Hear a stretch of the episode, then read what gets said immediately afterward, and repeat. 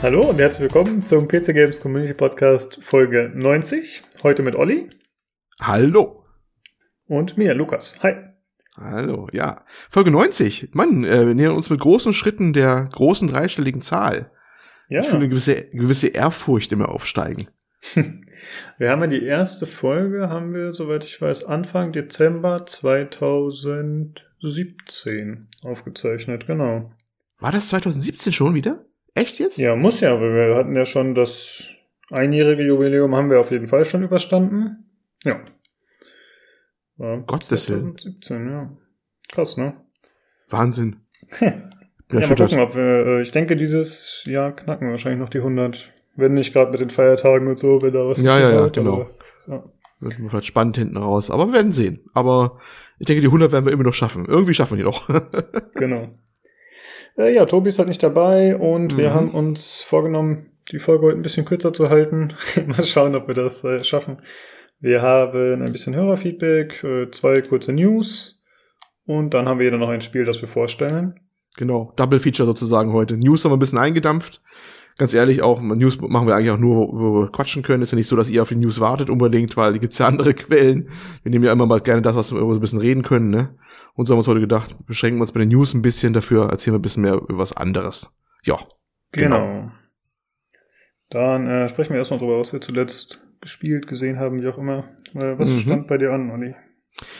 Ja, äh, ich habe mal was äh, getestet und zwar äh, Sony hat ja äh, PlayStation Now, ihren Streamingdienst, äh, jetzt mal für einen Monat umsonst rausgehauen.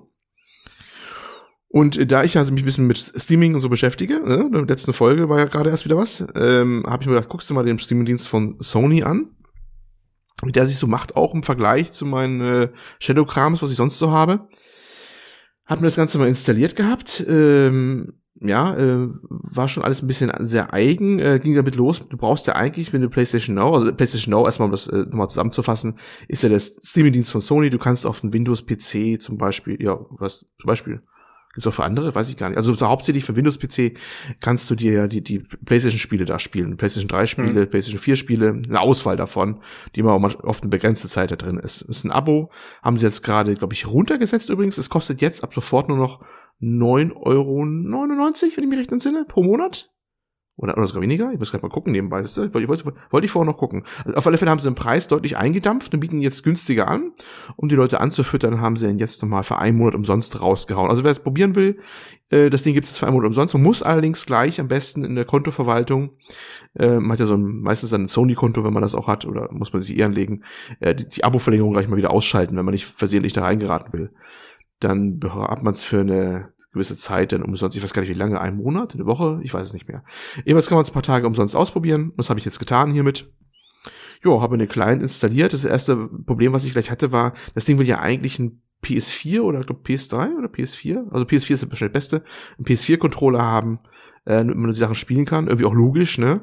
Ähm, weil der Controller, also das ist ja auch ein bisschen eigen, es hat ja auch ein Touchfeld drauf und so, auch wenn das selten benutzt wird, aber kann ja vorkommen. Und die hat natürlich gerne einen kompatiblen Controller.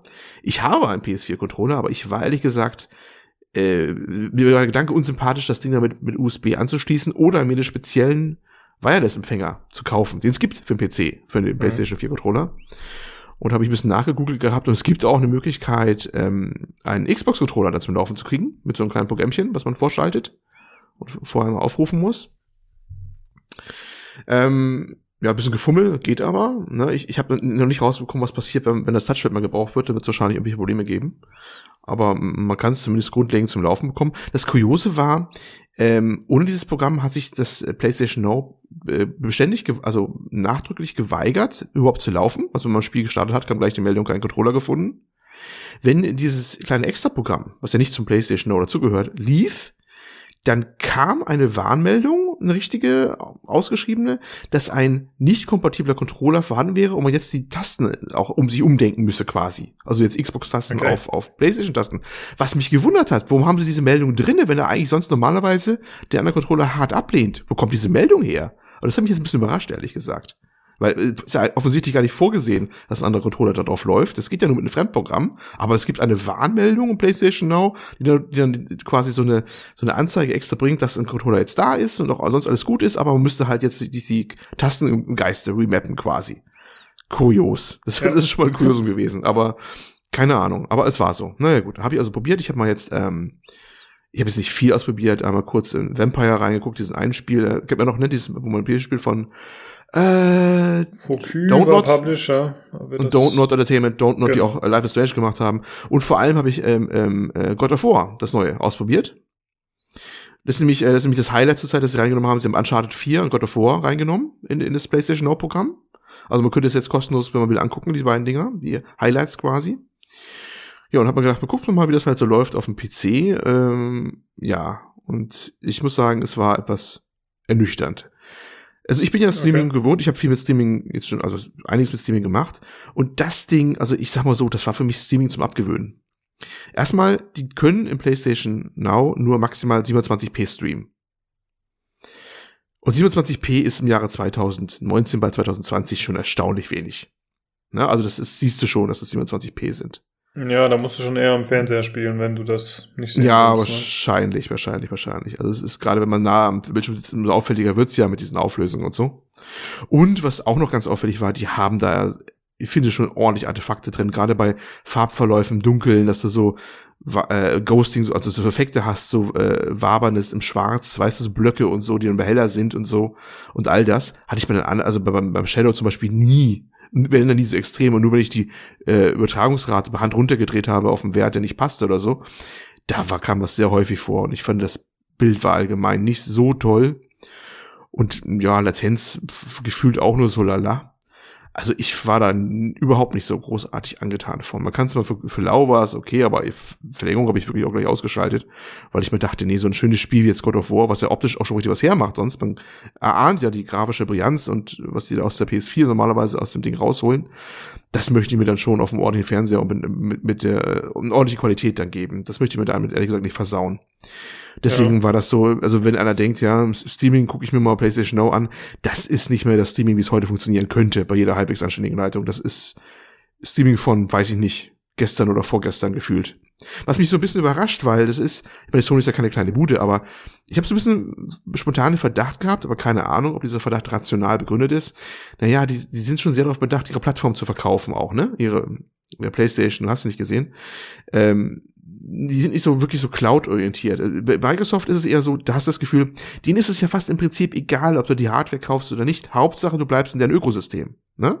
Also Xbox allgemein, wie es jetzt heißt. Xbox ist auf PC schon irgendwie gebrandet. Xbox Live oder wie das immer heißen wird, wird dann der, der Streaming-Dienst sein. Am besten Xbox Gold-Abo ob du jetzt eine Konsole dazu kaufst, ist denen fast schon egal. Hauptsache, du bist in deren Ökosystem so ein bisschen so gedacht. Ist zumindest mein Eindruck.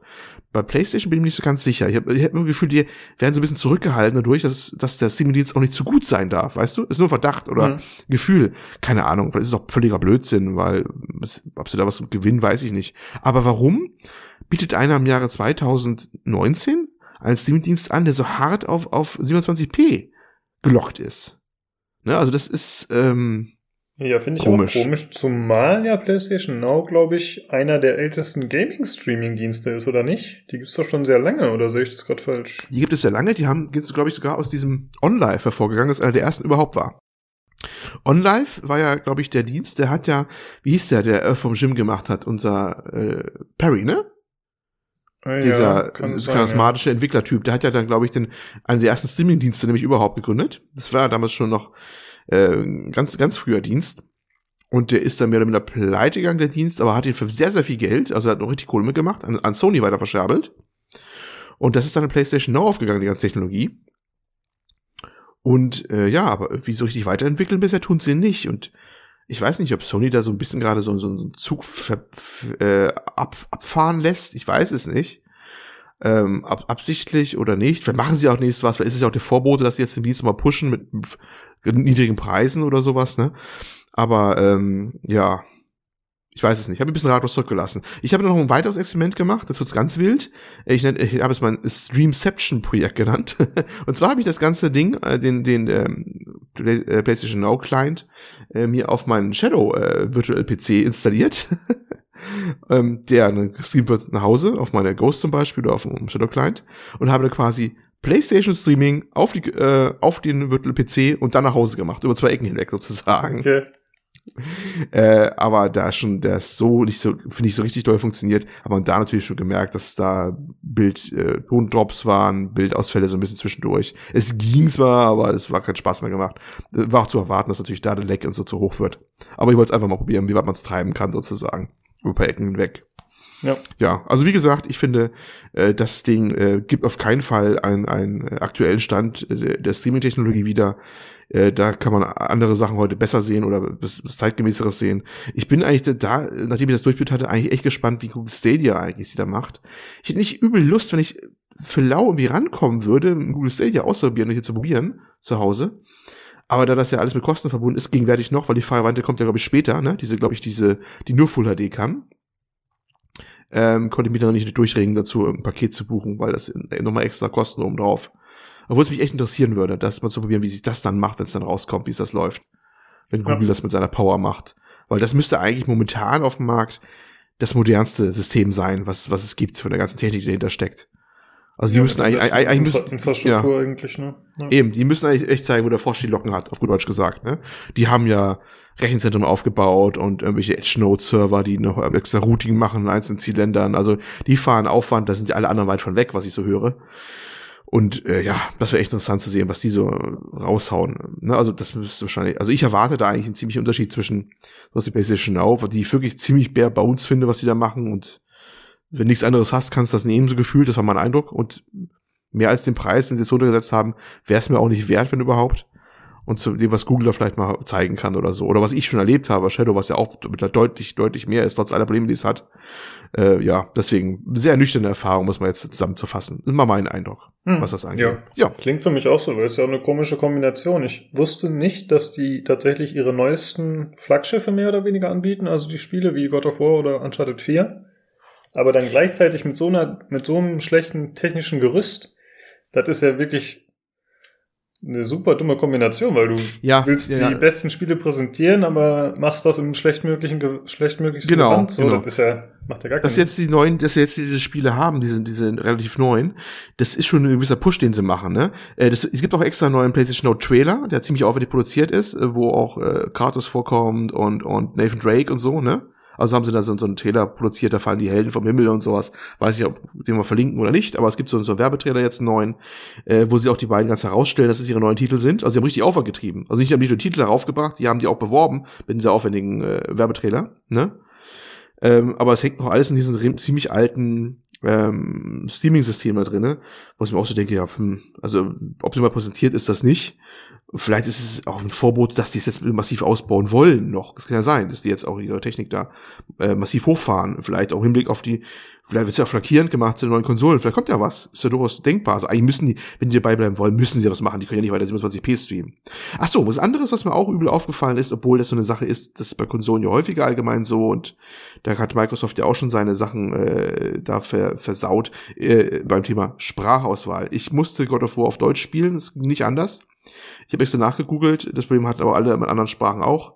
Ähm, das ist wirklich hart gelockt mit deinem Konto, ob es ein deutsches Konto ist oder nicht. Bei einer, mhm. bei einer Konsole kannst du ein bisschen so schummeln, indem du immer was die ganze Konsole umstellst auf eine andere Sprache. Ne? Das kannst du ja meistens machen. Das ist ja mal dein letzter Ausweg, die Konsole irgendwie dann komplett irgendwie auf andere Sprachen zu stellen oder die Region kurzzeitig zu wechseln. Ähm, das haben sie ja teilweise erst später dann bei Xbox zum Beispiel viel später erst geändert, dass man das extra einstellen konnte, dann teilweise, welche Sprache man haben will. Ähm, und da geht es wohl anscheinend gar nicht. Also manche meinen, es geht vielleicht, dass man das Konto irgendwie irgendwo in der Ecke umstellt, aber offizielle Antwort von Sony war, ich habe es mehrfach nachgelesen, nein, geht nicht. Ähm, das ist hart äh, gelockt auf das Konto. Wenn es ein deutsches Konto ist, dann spielst du halt dein God of War auf Deutsch und äh, also sie geben sich alle Mühe, aber ich glaube nicht, dass, dass dieses Boy, ne, von Kratos, was er berühmt geworden ist, von dem einen Schauspieler, ne, der das immer machte, ne, ja. äh, das hätte ich bitte gerne im Original gehabt. Und ja, das war auch so ein bisschen, wo ich mir dachte, ah, wieder eine Chance vertan. Und nicht, nicht mal das klappt, so nach dem Motto, ne? Hm. Man ist schon Streaming, können die nicht leicht diese Sprache oder jene Sprache mal streamen? Ist das, äh, na gut, man weiß nicht, was hier alles für nötig wäre, aber ich fand's alles nicht so toll. Ja, das wollte ich noch loswerden. Ja, verständlich. Hast du sonst noch irgendwas gespielt? Äh, nee, nix, was ich jetzt nicht nachher eher erwähnen würde. Gut, dann mache ich mal kurz weiter. Äh, zum einen ist jetzt Magic the Gathering Arena final erschienen. Das war vorher immer noch in der Beta. Und äh, ich habe so eine Internetseite gefunden, wo ganz viele verschiedene Codes aufgelistet sind, wo man äh, Kartenpakete einlösen kann innerhalb des Spiels. Das heißt, wenn jemand mal einsteigen will oder generell auch schon spielt, äh, ich werde das einmal verlinken. Da sind dann die ganzen Codes und wer will, kann sich da noch Karten mit besorgen. Also Kartenspiele bin ich ja nie so reingekommen, großartig. Ich weiß nicht, ist das überhaupt, ein, äh, kann man da noch einsteigen? Ist, ist so rein mental gesehen, wenn man da sich bisher nicht mehr beschäftigt hat? Ja, geht das noch? Also ich habe äh, selber aus welchen Gründen auch immer nie Magic gespielt und ich habe jetzt auch erst mit Magic the Gathering Arena angefangen. Vor einem halben Jahr oder so. Weil, also gefühlt jeder Mann und seine Mutter hat ja damals mit Hearthstone angefangen, ne?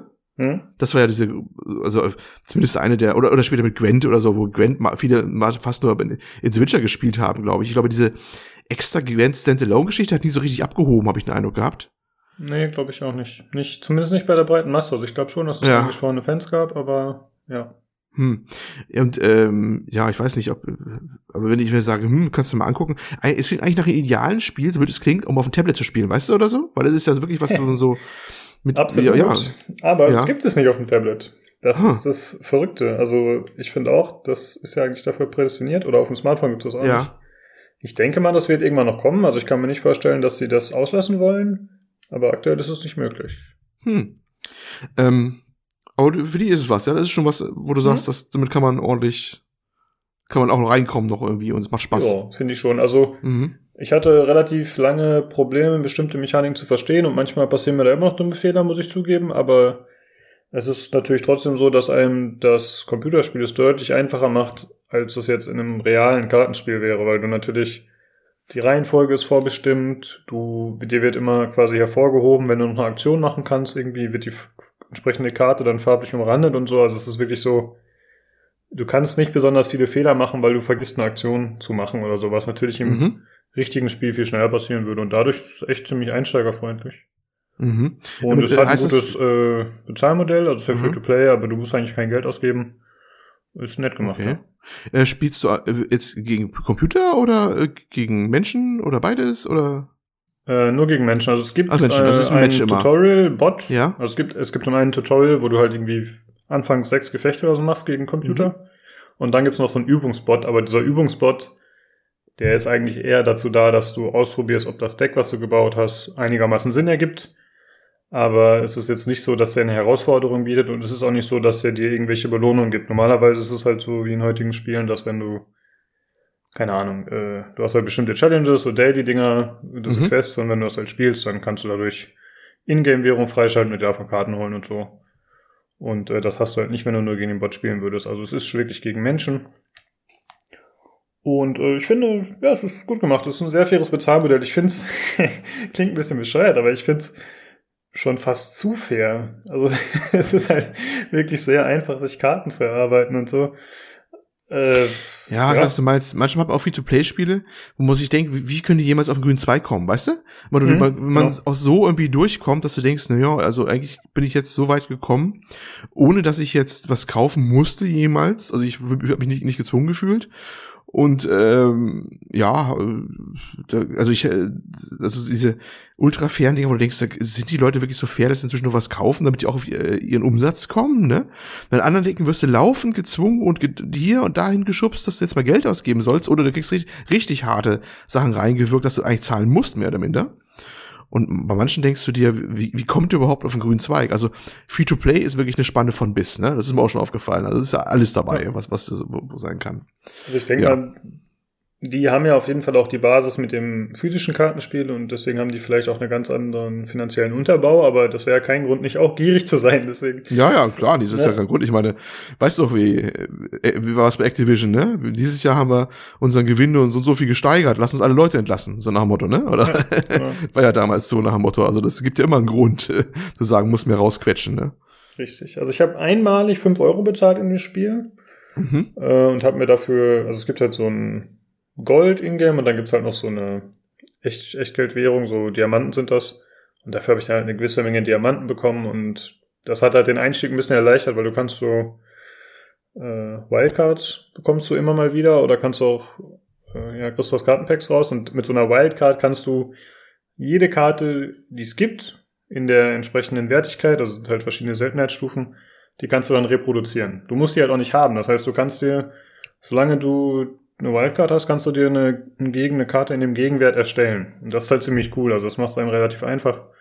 Und dadurch, dass ich äh, einmal dann diese 5 Euro ausgegeben hat, hatte ich so ein Willkommenspaket und dann äh, hatte ich sehr viele Wildcards auf einmal auch und so. Also es ist sehr simpel und ich glaube auch ohne die 5 Euro wäre es gut klargegangen. Mhm. Und äh, du wirst dann gebalanced quasi gegen menschliche Gegner, die dein Niveau haben. Gibt es denn eigentlich noch Einsteiger, dass man, wenn man jetzt einsteigt, noch auf andere Einsteiger trifft, damit man nicht gleich platt gemacht wird? Ähm, also zum einen bekommst du äh, direkt zu Anfang und dann immer wieder alle paar Level, sage ich jetzt mal, oder nach ein paar Spielen bekommst du Kartenpakete, die sind vorgegeben. Also es sind komplette Decks schon, die sind äh, vorbereitet das sind jetzt, da sind nicht die Überkarten drin ausschließlich, aber das sind solide Standarddecks, mit denen man gut spielen kann und mit denen man auch gegen andere bestehen kann. Und äh, ja, die kannst du dann auch entsprechend anpassen und erweitern.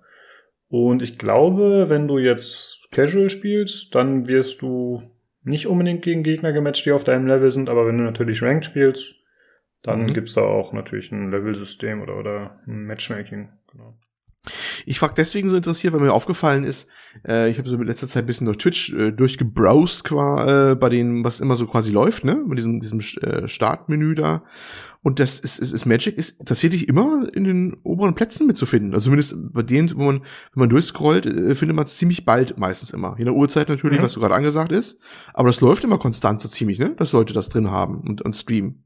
Ja, also ich glaube, das hat auch einfach eine große ja. Fanbase. Also das, wie gesagt, schon allein wegen des physischen Spiels, was es schon 20 Jahre gibt. Mhm. Und äh, wenn das Spiel selbst dann noch ganz gut ist und fair, ich glaube, dann zieht das. Ja. Aber so viel Konkurrenz gibt's ja auch nicht fairerweise. Ne? Also Artifact war ja eine Totgeburt, dann gibt's noch äh, Hearthstone. Ja. Das ist das, jetzt äh, schnell zusammengeklappt wieder, das Genre. Also von wegen, das gefühlt jeder so ein Kartenspiel rausbringen wollte. Das ja. war dann auch vorbei, schnell die Zeit wieder, habe ich den Eindruck, ne? Ja, es gibt ja noch äh, Elder Scrolls Legends, wenn das zu nennen, mm, glaube ich. Und dann genau, da noch, noch was, ja. das äh, Gwent, was du gesagt hast. Ja, ja, ja. ja, ja. Aber von Gwent habe ich auch nichts mehr viel gehört. Es gab noch mal so einen Versuch, das nochmal zu pushen, glaube ich, ein bisschen überarbeiten, aber seitdem ist irgendwie auch Ruhe gefühlt. Ja, ich weiß oh, noch, ich habe mal auf Twitch äh, so Tournaments ja. gesehen. Also ich war da extrem ja. überrascht, weil die das richtig krass aufgezogen haben. Also die haben da wirklich dann in so einer äh, Taverne sozusagen gespielt, also so äh, designmäßig und dann waren da, äh, gab es irgendwelche Mittelalterdörfer, die da aufgebaut haben und so, also wirklich. Also Production Values reingesteckt oder ja. was zum, für Matches oder was? So richtig real aufgebaut, wo die Leute dann ja, drin saßen? Oh also Gott, ich, ich weiß nicht, ob die vielleicht in so einem Freilichtmuseum oder so waren oder wie die das gemacht haben, aber es war wirklich. Und das also, war, böse gesagt, das war einfach Polen. Das ist ja. ja. Ja nee, das böse gesagt jetzt. Äh, Klischees. Du kennst auch von mir aus den ehemaligen Ostgebiete bei uns sein hier. Kenne ich auch bei Ecken, wo das so passen würde. Ich meine, ich, nicht böse gemeint. Ähm, die Hälfte meiner Verwandtschaft kommt aus der Gegend. Ähm, aber da gibt's ja auch Ecken, wo du durchfährst, wo du denkst, naja, der hätte es auch machen können. das ist einfach die Gegend dann so. Da bist du auch nicht mehr weit weg von. Ja, ja. ja naja. auf jeden Fall, äh, ja, kannst, meiner Meinung nach solltest du mal, oder kannst du mal einen Blick riskieren. Schadet nicht. Mhm, okay. Und sie haben Gut. einen, sie haben keinen Launcher in dem Sinne. Also, okay. es gibt die zwar über den Epic Game Store, aber wenn du dir das einfach so runterlädst, dann ist es ohne Launcher. Ich meine, natürlich läuft im Hintergrund trotzdem irgendwas, aber du hast kein extra Programm, über das dann nochmal mhm. äh, das gestartet wird. Zumindest jetzt so nicht angezeigt. Jo. Okay, man muss, muss, muss man heute ja schon extra positiv erwähnen, ne? äh, ja, ich fand's überraschend tatsächlich, ja. Ja, ja, okay. Ja, gut. Äh, dann habe ich die letzten Tage ein bisschen Destiny 2 gespielt, denn das ist ja jetzt über Steam erschienen als Free-to-Play. Mhm. Und ich wollte einfach mal wieder einen Blick reinwerfen, um zu sehen, was hat sich verändert und wie läuft's denn jetzt auf Steam. Und ich habe äh, die mhm. Tage schon ein bisschen gespielt und heute nochmal mit Julian zusammen. Und äh, sie haben tatsächlich einiges ein bisschen überarbeitet und verbessert. Äh, vor allem Menüführung, wie das Ganze aufgebaut ist und so. Es ist immer noch weit entfernt von, von perfekt, aber es ist auf jeden Fall deutlich besser sortiert und angenehmer, als es noch bei Blizzard war. Mhm. Ich meine, ob das jetzt damit in Zusammenhang steht, keine Ahnung, aber es ist auf jeden Fall optimiert worden, sagen wir mal so. Und äh, sie haben auch neue Inhalte eingefügt und das soll jetzt auch, also es gibt wieder eine neue Erweiterung. Es gab ja vorher dieses Forsaken, was quasi der erste große Bezahl-DLC war. Dann gab es noch einen Season Pass obendrauf und dann, äh, was schon irgendwie, glaube ich, damals zu ja, ein bisschen Aufschreien aus der Community gesorgt hat. Und jetzt gibt's Shadowkeep, das ist die neue Erweiterung, die auch wieder 60 Euro oder so kostet, also Vollpreis. Und es soll aber so sein, dass äh, die Spieler zumindest teilweise Zugriff auf die neuen Inhalte haben. Also es soll nicht so sein, dass halt jemand eingeschränkt spielen kann mit mm, jemandem, der mm. Shadowkeep hat und umgekehrt. Also das wollen sie angeblich optimieren, aber das habe ich jetzt nicht überprüft, inwieweit das stimmt. Ich habe den DLC auch nicht und werde ich mir wahrscheinlich auch nicht holen. Ich, ich habe ja Destiny 2 gespielt. Also ich habe es mit einem ähm, ähm, mit meinem Schwager gespielt gehabt eine Zeit lang, ähm, waren aber irgendwann auch schnell wieder raus. Mir ging auch diese Politik auf die Nerven, dass du laufen quasi irgendwie, irgendwie richtig Geld abdrücken solltest für die nächste Erweiterung auch immer, weißt du? Die haben also, haben sie ja nicht ne, ganz schön zugelangt, sag ich mal so, immer, ne? Ja. Bei den. Dingern. Und irgendwie waren wir dann raus, weil wir sagten, na, das kann man alles auch irgendwie anders spielen und äh, äh, wenn man sowas machen wollte. Ich weiß nicht, so geholfen hat es mir auch. Ich fand es nicht schlecht, aber irgendwie auch nicht so gut, dass ich so eine Masse Geld hinlegen wollte, ganz ehrlich gesagt. Mhm. Ähm, jetzt wurde ich neulich erst wieder gefragt, ob ich das nicht nochmal spielen will, jetzt wo es Free-to-Play ist, haha, ne? Ähm, ob sich da was geändert hätte, das wusste ich jetzt auch nicht. Ich habe nur gesehen gehabt, die, die haben zwei DLCs, legen die schon mit bei. Die ersten beiden DLCs sind ja inklusive sogar, ne? Jetzt bei der Free-to-Play-Variante. Mm, das kann sein. Ach so, ja, stimmt. Ja, das, das ist, ist so, ist so. Also erst, genau. Blablabla, genau, stimmt. Genau, die beiden sind sogar mit drinne.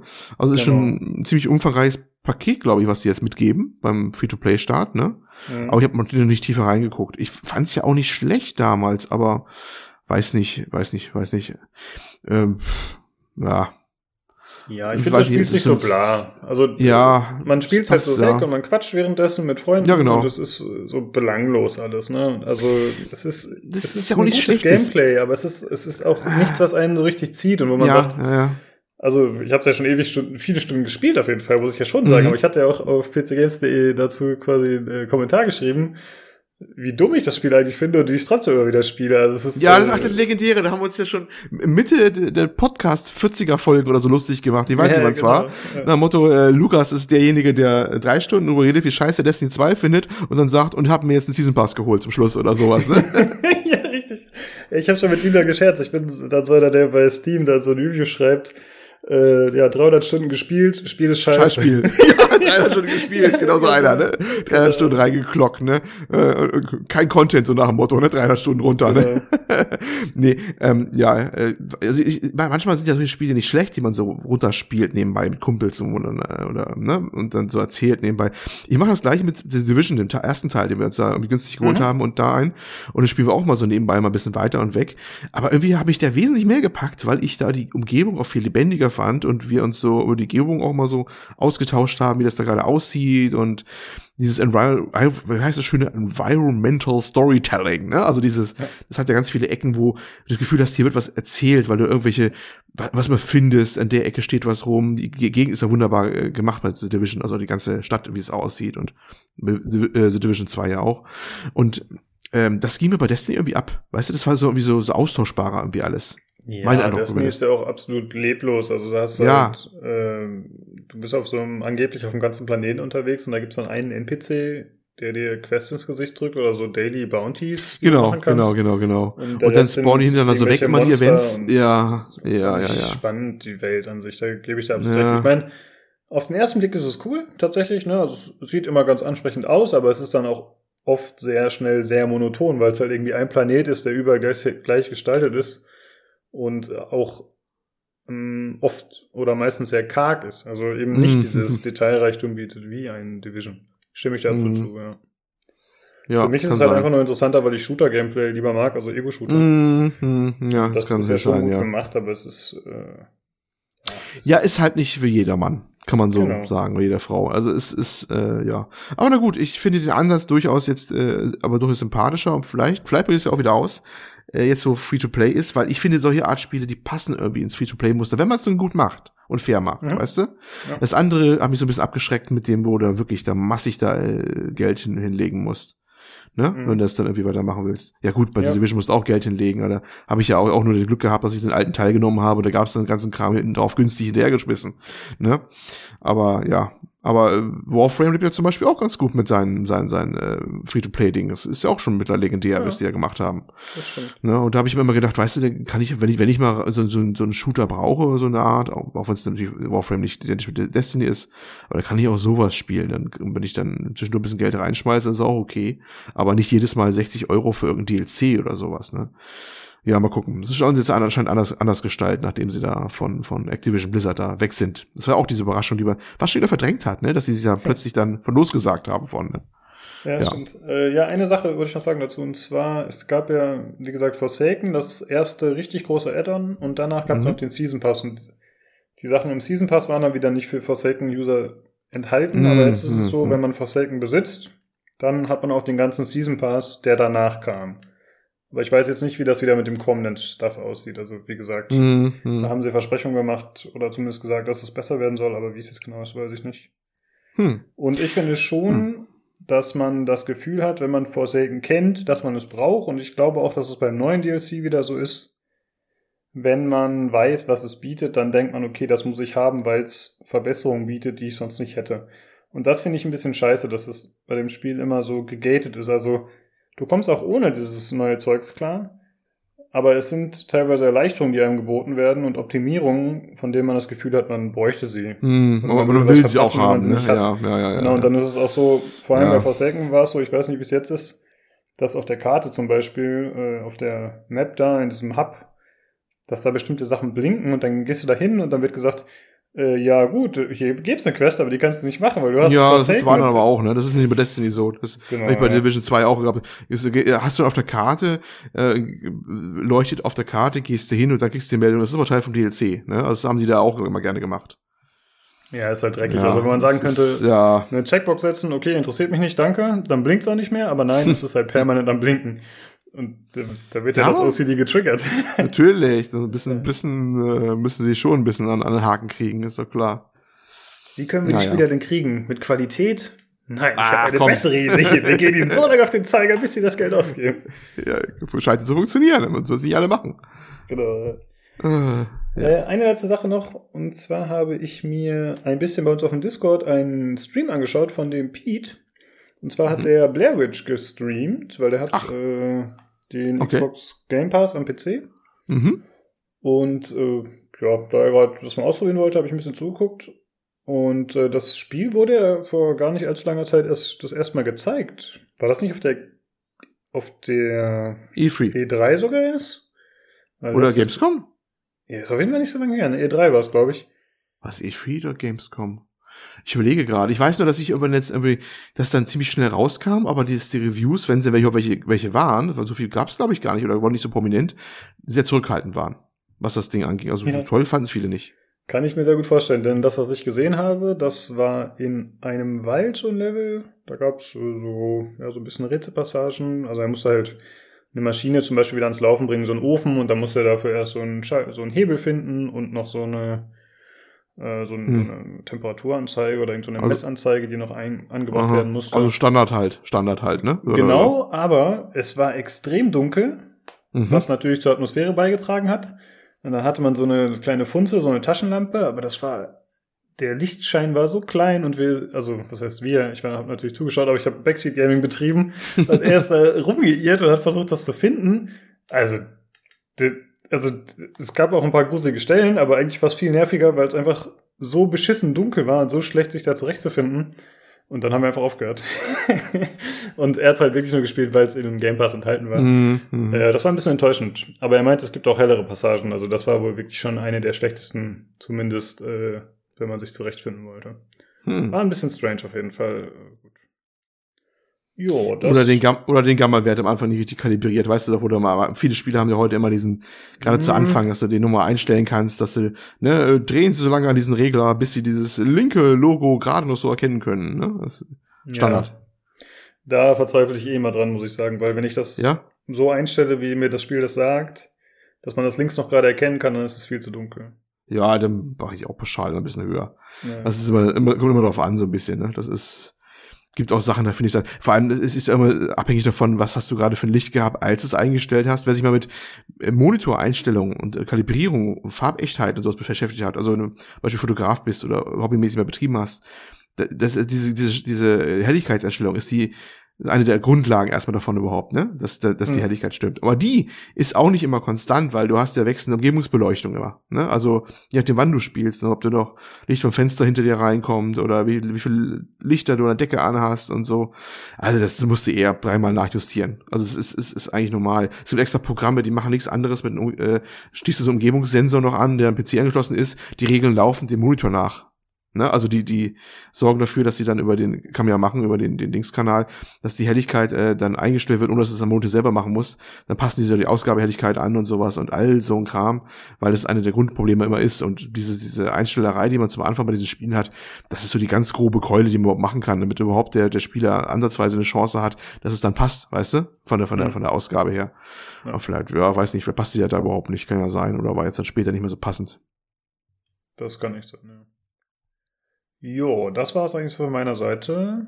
Allerdings haben wir noch kurz einmal von dem Hotline Miami 2 Gewinnspiel den Gewinner zu verkünden. Das hat der Stevie bei uns auf dem Discord gewonnen.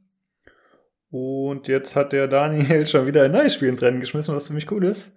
Und zwar wird diesmal auf dem Discord verlost Dragon Age Origins für die Humble Bundle Version. Für Steam, glaube ich, aber ich gucke gerade nochmal nach zur Sicherheit. Ich glaube, er hatte gesagt obwohl Humble Bundle müsste ja auch ohne Steam gehen, ne? Eigentlich. Ich glaube, in letzter Zeit waren die Humble Bundles keine Steam Keys mehr, habe ich eigentlich in Augen ah, gehabt. Doch, ist aber Steam Key, hat er ist Steam Key? Okay. Ist er? Ah, oh, okay. Mhm. Okay, ah, okay. Und ja, nice. Schön. Ja, auf jeden Fall. Finde ich auch cool. Und die Verlosung läuft noch bis zum 19.10. Ja, dann mal los, Leute.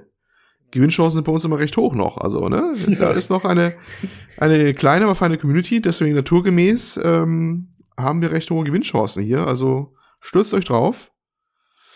Ne? Und genau. ja, viel Erfolg. ja, dann äh, würde ich sagen, haben wir es und gehen über zum Hörerfeedback. Und ich fange mal an. Ah, der Hörerfeedback. Ja. Genau. Moment. So, und zwar, wir mussten, oder ich musste mal wieder die Schere ansetzen, aber es ist trotzdem noch ziemlich lang tatsächlich. Wirklich, also ich, ich gucke gerade auf die bereits gekürzte, verstümmelte Variante, diesen, diesen Special Cut der Hörerbeiträge. Und es ist immer noch locker in DIN A4 Seite, also ungelogen in Word, DIN A4 Seite in normaler kleiner, also der Standardschrift quasi mehr oder minder. Leute, ja. was schreibt ihr? Also Wie viel Zeit den, habt ihr? ich habe den ganzen Blog zu Last of Us rausgenommen, den der Robert geschrieben hat. Also wenn es noch immer interessiert, was er dazu geschrieben hat, dann ja. könnt ihr auf dem Discord schauen, weil da ist es noch im Hörerfeedback-Channel. Da ist der Director's Cut, also das Original-Cut eigentlich, ist da da zu genau. lesen. Leg mal los. Also der erste vom Robert, ne? Genau. Okay. Hallo, liebe echte Gamer des Podcasts. Da wir in meinem letzten Hörerbrief weniger über den Cast, sondern mehr über den Pod konsultiert haben, dachte ich mir mal wieder einen kleinen, richtigen Hörerbrief zu schreiben. Somit werde ich dieses Mal mein Schreiben auf die drei folgenden Themen festlegen. Tom Clancy's Ghost Recon Breakpoint, The Last of Us 2 und Star Wars Jedi Fallen Order. Da hatten wir letztes Mal schon drüber gesprochen, über die drei Spiele, deswegen. Genau. Und das mit dem Pod ist wieder, da muss man wieder 30 Mal erklären, eigentlich, was es ging. Da ging es um. Äh, Ach, ja, das passt schon. also wer es wissen will, wir, müssen, wir können nicht jedes Mal alles erklären. Ihr müsst einfach, ihr müsst einfach die vorigen Folgen hören. genau. So, und weiter schreibt er. Die Erfahrung von Olli über Ghost Recon lässt mich zum Entschluss kommen, dass dieses Machwerk ein actiongeladenes Hollywood-Blockbuster äh, AAA-Spiel ist, das kaum Herausforderungen birgt. Ergo ein Need for Speed als Shooter. EA wäre ganz stolz. Ich finde es schade, dass mittlerweile manche Spiele scheinbar nicht wirklich balanced werden und man nur noch auf mehr Wumms Wert legt. Hinzu habe ich ja schon vor Monaten darauf hingewiesen, dass es mehr als genug AAA-Shooter mit ähnlichen Szenen, mit ähnlichen Szenarien gibt. Da hätte Ubisoft doch lieber ein ordentliches Splinter Cell machen sollen, als so einen Einheitsbrei zu kreieren. Oder das Geld in Beyond Good and Evil 2 pumpen sollen. Aber das ist selbstverständlich meine Meinung. Aber wir schreiben ja das Jahr 2019 und da steht ein möglicherweise gutes Star Wars Spiel an. The Fallen Order. Das klang von Anfang an spannender für mich und sieht auch im zweiten Trailer traumhaft gut aus. Zwar ist es immer noch EA und somit das Risiko, dass man mit dem Millennium Falcon mit 3000G noch vor der Zielgeraden in einen Planeten kracht, hier mehr als gegeben ist. Aber wenn es so wird, wie ich mir hoffe, wird dieses Spiel mein Spiel des Jahres 2019. Oh, oh. uh, das ist schon mal gleich hochgehängt, ne, oder? ja. Äh, zwar ist das nur meine Imagination, aber ein Spiel mit Souls-Elementen, Jedi Knight-Gameplay im Star Wars-Gewand ist genau das, was ich mir von Anfang an gewünscht habe, als ich von diesem Titel erfahren habe. Und wenn es, wenn ich mir so die Trailer ansehe, so kommt das meiner Erwartung, Erwartung doch recht nah. Ich bin also weiterhin gehypt und hoffe, dass EA es diesmal nicht versaut. Was die Ausführung meines kleinen Jedi Knight 2 Reviews angeht, so ist es richtig, dass ich nach wie vor es nur noch nostalgischen Spielern ans Herz lege. Ja, da gab es ja das Remake für die Switch, darauf bezieht er Genau. sich. Mhm. Äh, VR und Shadow Ghost lasse ich aus, da ich dies weniger, da, da dies weniger in meinem Interessenbereich liegt. Genialer Podcast, auch ohne Punkt. Möge die Macht mit euch sein, euer Jedi-Meister Robert. Äh, ja, danke für das Feedback, Jo, Robert. Dankeschön. Äh, Im Grunde, ja, scheint er ja ziemlich unserer Meinung zu sein. Ne? Also zum einen Ghost Recon, ja, eher nicht so cool. Und äh, ja, Star Wars hoffentlich gut.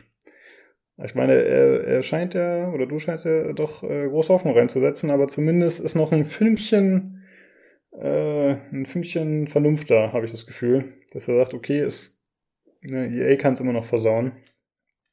Mal schauen. Ja, ja, wir müssen einfach mal abwarten. Also es kommt ja diesen Monat raus, glaube ich, ne? Oktober war Release-Datum von Fallen Order. Ja, müsste sein, ja. Ja, und ich bin eigentlich echt schon gespannt, was das so werden wird mit dem Ding. Aber ist nicht so, dass ich jetzt. Ich, ich hoffe, dass es was Schönes wird. Ich habe jetzt aber nicht äh, jetzt schon den, den Titel des Jahres 2019 da im Auge oder so. Aber mal gucken. Vielleicht wird man ja mal angenehmer überrascht oder so. Vielleicht kriegen sie ja mal das andere Gameplay auch ordentlich hin. Es könnte was werden. Gucken wir einfach mal. Vielleicht werden wir überrascht. Also, das Problem ist immer noch, dieser, der Titelheld, der sieht ja so ein bisschen sehr, wie sagen viele, so langweilig aus, ne? Das ist ja dieser Mhm. Kel Kestis, wie er heißt oder so. So gefühlt nach nichts das weiße Brot da. Wo ich eigentlich immer das Gefühl habe, ja, der soll auch irgendwie so unauffällig nach nichts aussehen. Er ist ein Padawan, glaube ich, geflüchtet oder ich weiß gar nicht, was die Geschichte genau war, ob er noch in der Ausbildung war oder gerade durch.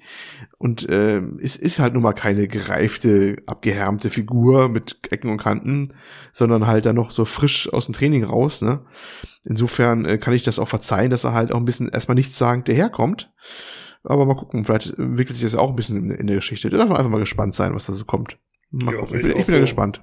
Und zum anderen Ja. finde ich, steht jetzt Star Wars auch nicht immer für super krasse Charaktere, die, äh, die immer sehr ausgearbeitet sind oder, oder extreme Tiefe bieten und auch optisch irgendwie krass rausstechen. Also ich finde, Star Wars war ja schon immer relativ casual, oder? Sehe ich das gerade falsch? Ja, ich mal, mal äh, Luke Skywalker war äh, auch nicht äh, die markanteste Figur zu Anfang, ne? Ja, genau. Ja. Aber ja auch der, der, der Typ vom, ja, der, der Farmerjunge, buchstäblich, ne? Der Farmerjunge vom Wüstenplaneten, vom Feuchtfarm. Genau. Und vielleicht ist er ja auch so ein bisschen eher so, das, das, dieser mit dem eher bescheidenen Hintergrund eher oder so. Deswegen finde ich es mal ein bisschen unfair, dass man immer so verlangt, das müsste jetzt eine sehr besondere Figur sein. Ne? Und Da heißt oh, wieder so ein weißer, junger Mann, das kriegt man schon wie ein Vorwurf immer, ne? Dafür müssen die alle immer speziell alle schon sein und, und möglichst nicht in einem Stereotyp entsprechen. Wobei er ja auch, was heißt denn Stereotyp? Er ist ja nicht mal, der typische Stereotyp wäre ja eigentlich so eine Nathan Drake-Figur, weißt du? Ne? Also Mhm. Mann in den besten Jahren, äh, kantiges Kinn, äh, muskulös oder so, oder wenn man ihn noch noch 90er, 2000er nimmt, dann eher vielleicht noch mehr als muskulös, ne? Und das ist er ja nun überhaupt nicht. Er ist ja wirklich der Hänfling, der da so langkommt, also weiß ich nicht. So, so richtig Klischee ist er auch nicht wieder, finde ich eigentlich, ne? Naja, gut, Genau. Spekulationen lang hin oder her. Dann lass uns mal überraschen. Wie immer. ja. ja, ich bin wirklich mal gespannt, was dazu wird. mhm. Äh, ja, wenn du möchtest, kannst du mit dem zweiten Hörerfeedback weitermachen. Von Ja, und, äh, kann ich gleich vorweg sagen, der wird deutlich kritischer sein mit äh, Fallen Order, ne? Ja, fang ich mal an. Wunderschön und hochachtungsvollen guten Tag, werte Podcaster, Podcasterisierer. Das ist ein Wort. Äh, man merkt schon an der Formulierung, es ist übrigens der Daniel, der schreibt, unser allseits beliebter und Dauerleserbriefschreiber. Zuverlässig wie immer. Herzlichen Dank schon mal an dieser Stelle. Wir machen mal weiter. Schön mal zu sehen, wie er ins Schwitzen kam mit all den Hörerbriefen. Ja, letzte Folge war viele, ne? Ähm, sogar ausgewechselt werden musste jeder nach einem erfolgreichen Vorlesen. Ist ja schon richtig sportlich von euch. Ja, es ist wie ein Hörerbrief-Staffellauf. Da muss man dann es dann quasi immer übergeben. da habe ich doch ganz vergessen gehabt, noch den YouTube-Link zu meiner Control-Free-Idee, Chair with a Vengeance, hinzuzufügen. Ja, das war die Geschichte, dass er meinte, man müsste eigentlich aus Control, damit es erfolgreich wird, äh, gleich ein Franchise machen, so nach dem Motto, ne? Und hat hier einen schönen Link nachgereicht über eine, wie ich finde, sehr obskuren Filmchen. über einen Typen, der meint, dass Möbel Geräusche machen und so. Ganz witzig. Ähm, werden wir verlinken. Nee, denke ich mal. Oder Lukas? Bist du noch da? Hallo? Ja, na Hallo? klar. Ja, ja. Äh, ja, Okay. wir verlinken das. Also äh, ein sehr, sehr kleines, schräges Filmchen, vielleicht das, äh, ja, über, über Möbel die Geräusche machen. Äh, etwas mysteriös. Passt auch zu Control wahrscheinlich dann ganz, ganz gut dazu. Star Wars Jedi Fallen Order interessiert mich nicht gerade. Da haben wir die Antiposition zum Robert. Man schaue nur diese miserablen Machteffekte an. Das kann Control viel besser und cooler. Daran muss ich den Titel jetzt messen. Bin auch schon gespannt auf die Monetarisierung von EA für diesen Titel. Die Story kann ja nichts sein, wenn äh, 1313 dafür eingestellt wurde, um den Spieler wieder einmal Standard, Klammer auf, du entdeckst, dass du ein Jedi bist, natürlich ein guter, geh und mach die Bösen platt, Klammer zu, fortzusetzen. Sind große Publisher und Entwickler so sehr auf Gewinnmaximierung aus, dass sie so wenig neues Risiko eingehen wollen? Ich weiß gar nicht, welchen EA-Titel ich mir zuletzt geholt habe oder Activision oder andere. Die Großen mit dem meisten Geld für diese Entwicklung haben sich für mich einfach zu sehr an Standardformeln bzw. die Ubisoft-Formel festgefahren, um mich noch anzusprechen. Netten Gruß, Daniel. Ja, herzlichen Dank, Daniel. Wie immer, ja. zuverlässig.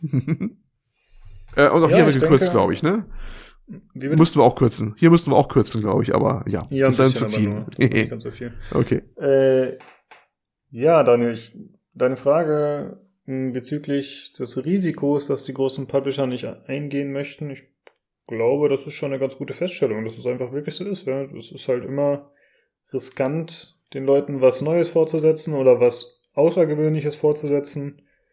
Äh, das kann natürlich dann zum Beispiel auch ein Kritikerliebling werden, mhm. aber dass die breite Masse das dann entsprechend aufnimmt, ja. da besteht, glaube ich, immer Angst, dass das nicht der Fall ist.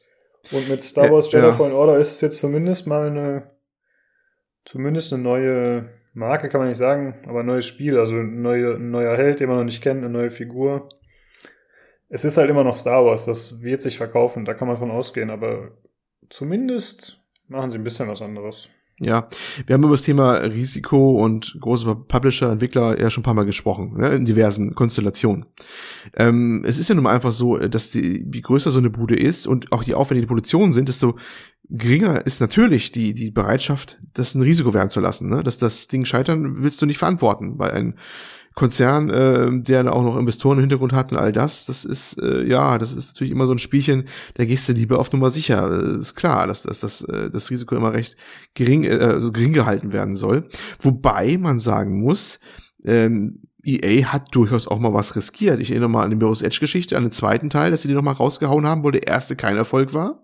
Das war so ein Ding, wo die gesagt haben, ach, hauen wir noch mal sowas raus und wurde nicht gerade wirklich belohnt. Ne? Also das, ähm, was man so hört, lief nicht so dolle. Ne? Also hin und wieder machen sie schon was. Und auch Ubisoft hat ja diverse Sachen gemacht, die etwas kreativer waren und äh, abseits der ausgetretenen Pfade. Ähm, es ist wirklich oft so, dass wenn sie was machen, dass unterm Strich wenig bei übrig blieb. Jetzt man natürlich sagen, ja, selber schuld, da waren die Titel nicht gut, aber das ist auch ein bisschen umstritten. Es waren ja durchaus auch Kritikerlieblinge dabei.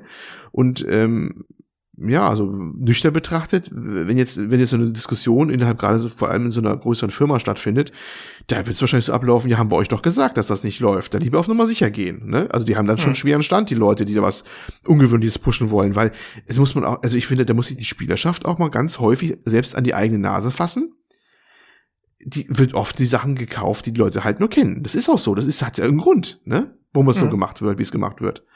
Ja, wir sind, viele finden es ja ganz toll, wenn einer was Ungewöhnliches auf den Markt bringt. Oh, gibt's da meistens zehn Applaus. Aber wie viele Leute legen denn das Geld dafür hin? Und vielleicht auch insbesondere zum Start, zum Vollpreis oder sowas. Ne? Vielleicht wird sich ja. erbarmen, hast das kaufe ich mir später mal günstig im Sale oder sowas, ne? Aber ja, das ist der Tod für solche Titel, ne? Hm, das stimmt. Also äh, eine Sache, die man EA noch zugutehalten kann, ist dieses EA Originals Programm, wo wir mhm. auch schon mal drüber gesprochen hatten, aus dem ja zum Beispiel A Way Out dann hervorging oder genau, Solitude ja. jetzt vor kurzem. Ja, ja, das, das ist basiert genau, irgendwie darauf, dass Ding, sie, ja. äh, ich glaube, vorfinanzieren die Spiele mhm. oder irgendwie sogar unter die Arme greifen, den kleinen Entwicklern. Und das ist schon eine coole Idee, aber irgendwie fällt das dann natürlich immer unter den Tisch und ich, ich muss zugeben, ich kann mich da jetzt auch nicht ausnehmen. Ich bin auch einer, der gerne mal auf EA rumbasht. Also jetzt nicht immer ja.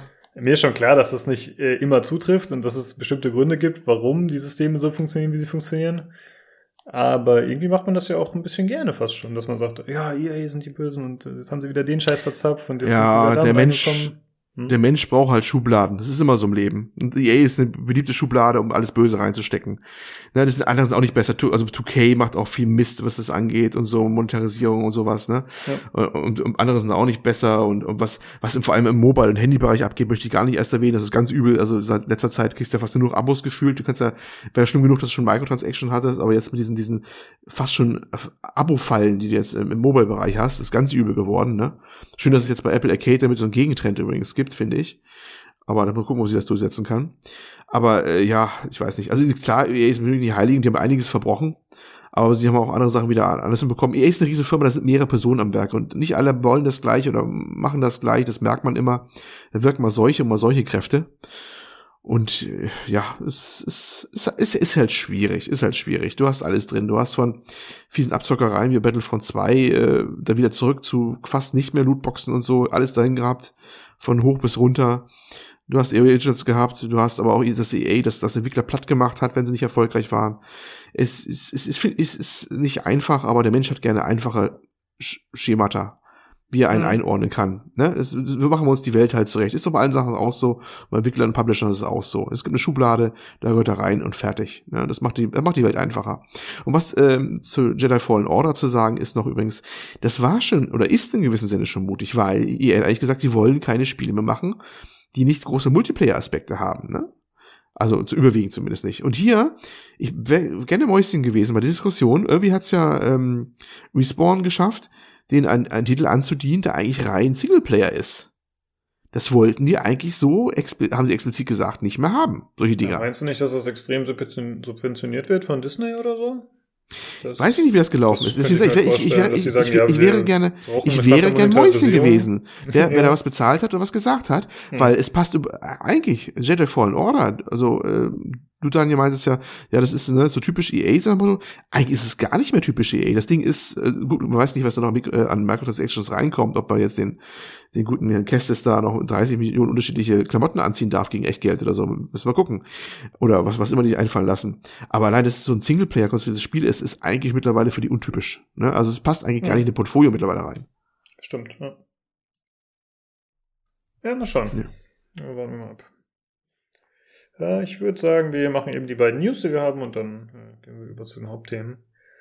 Äh, zum einen gab es, äh, ja, doch recht überraschend mhm. die Meldung, dass jetzt bald schon Red Dead Redemption 2 für den PC erscheinen da, wird.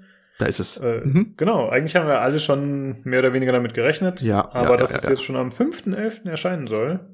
Das war der Punkt, ja.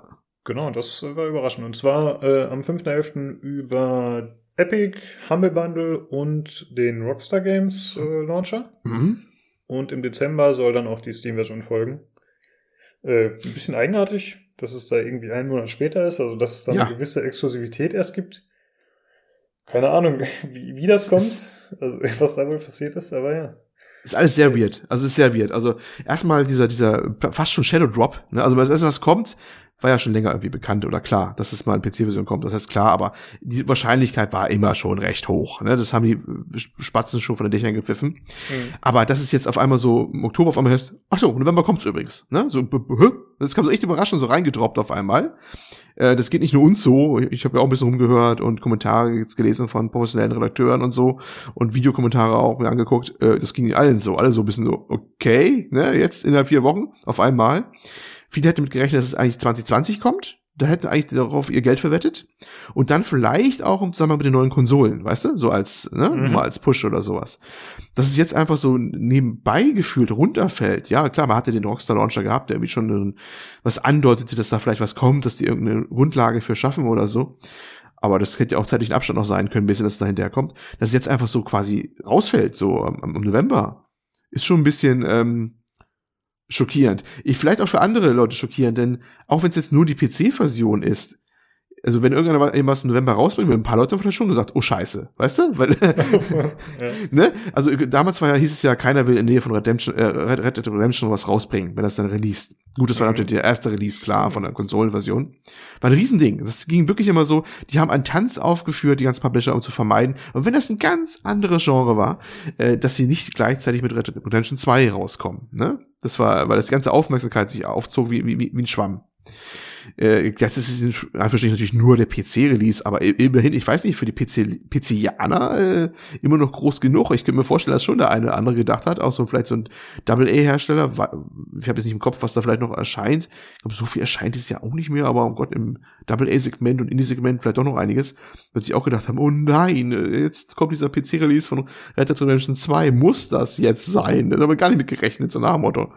Also das ist schon, ja, es kam schon überraschend, dass es dann da kam, ne? Und jetzt in dem mhm. Zeitpunkt auf einmal. Also es ist schon, ja. Und diese andere Geschichte, dass Steam äh, später kommt, das hatte ich erst gar nicht so mitbekommen. Also schon, dass es später kommt, dachte ich mir, aha, aus wie so ein Deal, von wegen kommt ein Jahr später. Nein, ein Monat später. Und ich so, hä? Warum jetzt ein, ein Monat? Ne? Was, was ist das denn jetzt?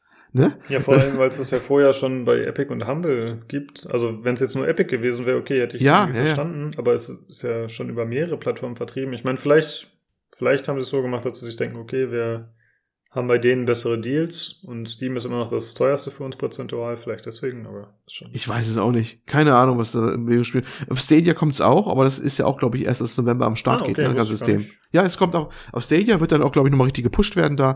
Man hat schon gehört, ist für die Solange-Titel auch mit, ne? Was natürlich auch klar, das kann man auch mal nochmal gut pushen, nochmal irgendwie. Wenn das wirklich dann in voller Pracht in 4K vielleicht läuft oder sowas. Das wird ja auch so ein Vorzeigeding, was kann das Ding wuppen, so nach dem Motto, ne? Ähm, deswegen ja, das äh, werden sie auch nochmal ganz groß featuren, dass es da auf Stadia kommt. Mhm. Okay. Ja. Ähm, hattest du das auf Konsole schon gespielt? Nein, ich habe mich bisher zurückgehalten gehabt. Ich habe auch mal gedacht gehabt, vielleicht hole ich mir mal die, die, die PC-Version. Ne? Genau, deswegen. Ja. Ich weiß aber nicht, ob ich es mir gleich holen werde. Ich habe genug anderen Kram, den ich erstmal wegspielen muss und so. Da warte ich ganz entspannt ab. Und äh, ich muss auch sagen, ich Red Dead Redemption, ich habe den ersten Teil nie ganz zu Ende geschafft. Ich habe den immer noch so eingelegt, glaube ich, jetzt buchstäblich noch in meiner PS3, die immer noch aufgebaut steht. Aber ich tue mich ein bisschen schwer mit dem Ding, weil es ist, es ist ja auch kein GTA, ne? Also GTA ist was anderes, das ist, es ist gelebte Satire, es ist witzig, also jetzt, ich rede von Singleplayer-Geschichte jetzt, ähm, mit den Radiobeiträgen, es, es ist so wie eine, ja, es ist eine Satire unserer, unserer Welt, während Red Dead Redemption zwar auch so eine lustige Momente hat, aber das ist schon sehr, weiß ich, ernster, trockener, ruhiger, eine ganz andere Atmosphäre, die vielleicht nicht so unbedingt meins war, weißt du? Mhm. Und das ist ein anderes Spiel und deswegen bin ich halt mich immer wieder versandet immer wieder bei dem Spiel, obwohl das sicherlich auch natürlich seine Qualitäten hat. Klar, es ist auch legendär, das, das, das der Teil. Ähm, ja, weiß nicht, also ich finde es als solches, ich finde immer Open World hat immer was für mich. Ich bin ja gerne einer, der so durch die Welt durchzieht und sowas dann auch. Äh, kann gut sein, dass ich mir irgendwann einfach mal zulegen werde, dann irgendwann, dann sicherlich auch die PC-Version, denke ich mal. Und ja, Wobei ich habe schon lange die PS4-Version auch holen können, natürlich, weil die ist, glaube ich, auch wurde relativ günstig jetzt auch verkloppt in letzter Zeit. Wobei die, die, die glaube ich, die, die, die, der hätte die Pro natürlich wesentlich mehr schon mal gerissen, wenn man es in der Pracht hätte, hätte wollen. Oder ich glaube, die beste Variante war eigentlich die Xbox, Xbox One X. Aber wer hat schon eine Xbox One X? Ne? Hab ich auch nicht. das stimmt. Und äh, ich bin mal gespannt, wie, wie gut die, die, die PC-Version läuft, was die kann. Technisch gesehen, wie, wie, wie, wie, wie gut die ist. Ähm, ich glaube, da gab es, es gab einen guten Kommentar auf der, ja, das muss man die Konkurrenz wieder erwähnen. Bei der GameStar gab es einen Kommentar zu der ganzen Red Dead Redemption 2 Sache jetzt wo die meinen, ja, mal gucken, ob das auch das Xbox One X Niveau hält, äh, weil klar, der PC müsste eigentlich noch mehr können, aber äh, Anpassung ist manchmal so eine Sache, ne? Also das ist im PC gefühlt, du hast zwar irgendwie so 50 Prozent mehr Leistung, das Spiel ist aber nur 20 Prozent äh, besser, weil Anpassung manchmal fehlt oder schwieriger zu machen ist als spezifisch auf eine Konsole. Man weiß auch nicht, ob das Dolby Atmos mitkommt, was bei den Konsolen dabei war oder bei zumindest einer Konsole. Ich weiß nicht, ob alle das hatten. Das ist auch nicht so bekannt. Haben nichts zu gesagt, ob das Soundsystem es auf dem PC schafft. Das ist auch nicht so ganz klar.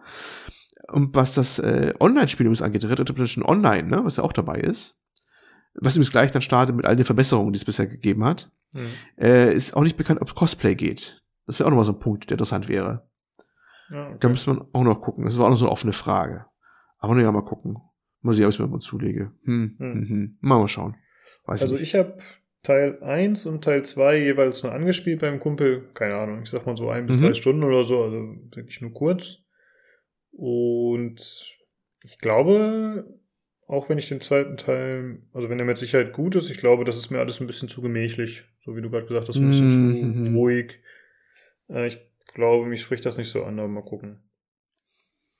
Ja, vielleicht ist es das auch. Es, es, es trifft, also manche Leute lieben das ja anscheinend. Es gibt ja ganz große Red Dead Redemption Fans, äh, was ist dieses Wort immer? Red Dead Redemption Fans, ne?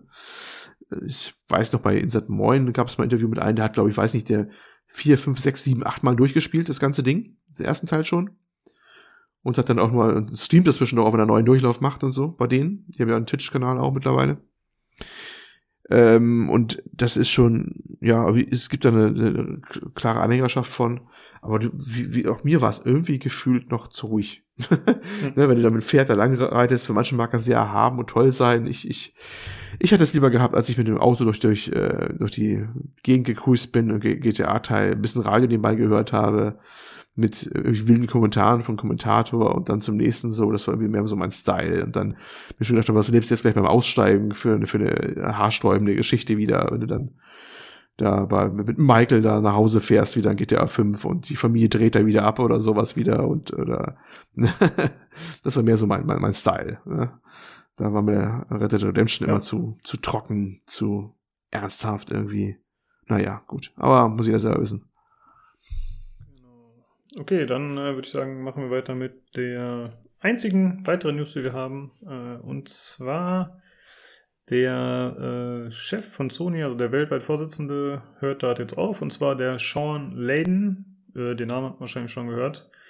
Der war schon seit 2007 bei Sony, war wohl, also war schon deutlich länger bei Sony, aber seit 2007 war er äh, Chef bei Sony Japan. 2010 ist er Vice President geworden. Seit 2014 war er dann Chef bei Sony America. Und erst seit 2018, also noch gar nicht lange, ist er dann eben zum Chairman aufgestiegen, also eben zu diesem Vorsitzenden. Und äh, ja, jetzt hört er dort schon auf. Was ja doch eher ein bisschen überraschend kommt, würde ich sagen. Äh, gerade wenn er vor kurzem erst aufgestiegen ist dort. Äh, wir haben gerade schon vorab drüber gesprochen. Also wir haben eigentlich jetzt keinen großen Bezug zu der Person Sean Layden. Ne? Also äh, man hat den jetzt nicht so präsent vor Augen wie zum Beispiel den Phil Spencer oder auch davor den Reggie, wie hieß er ja, nochmal? Reggie, Reggie, Reggie Fields, irgendwie, was immer. Ich kann, der hatte einen Nachnamen gehabt, den ich nie irgendwie wusste, wie er ausgesprochen wird. Okay. Reggie halt. Reggie, genau, alle kennen ihn als Reggie. Äh, den Typen von Nintendo.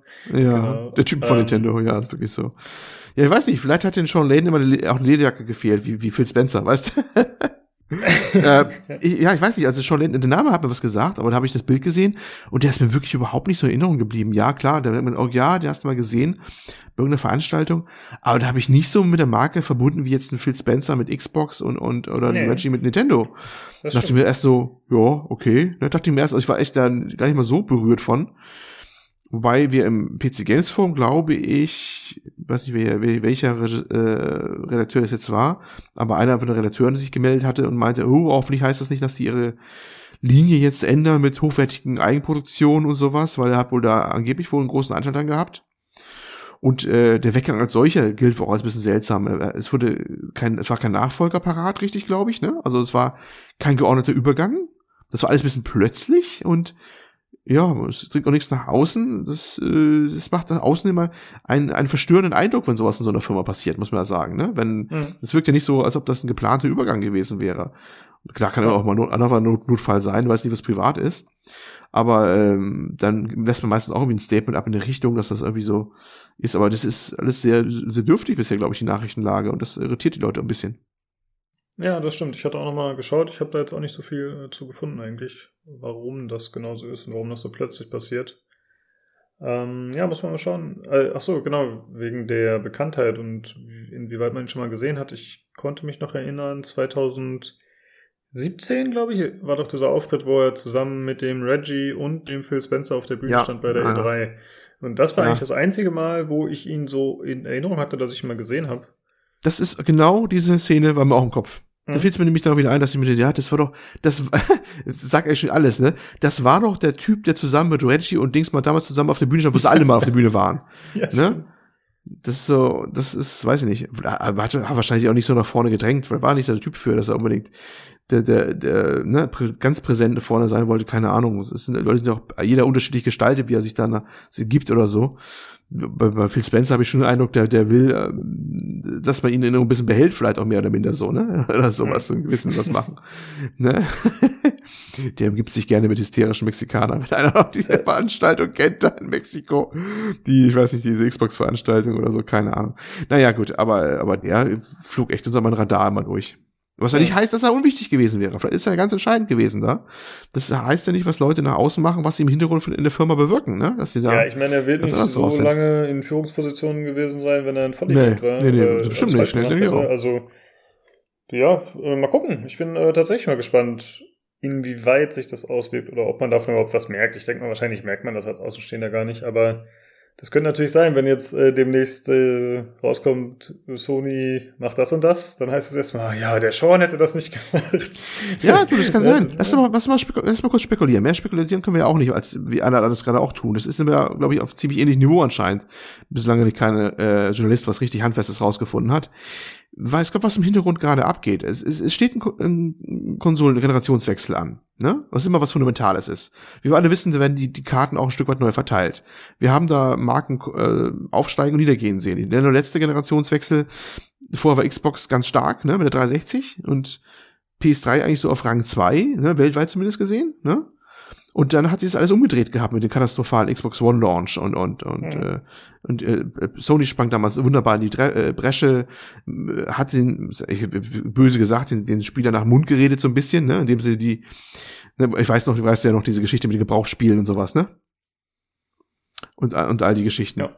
Äh, das hatten sie ja gut drauf gehabt und so.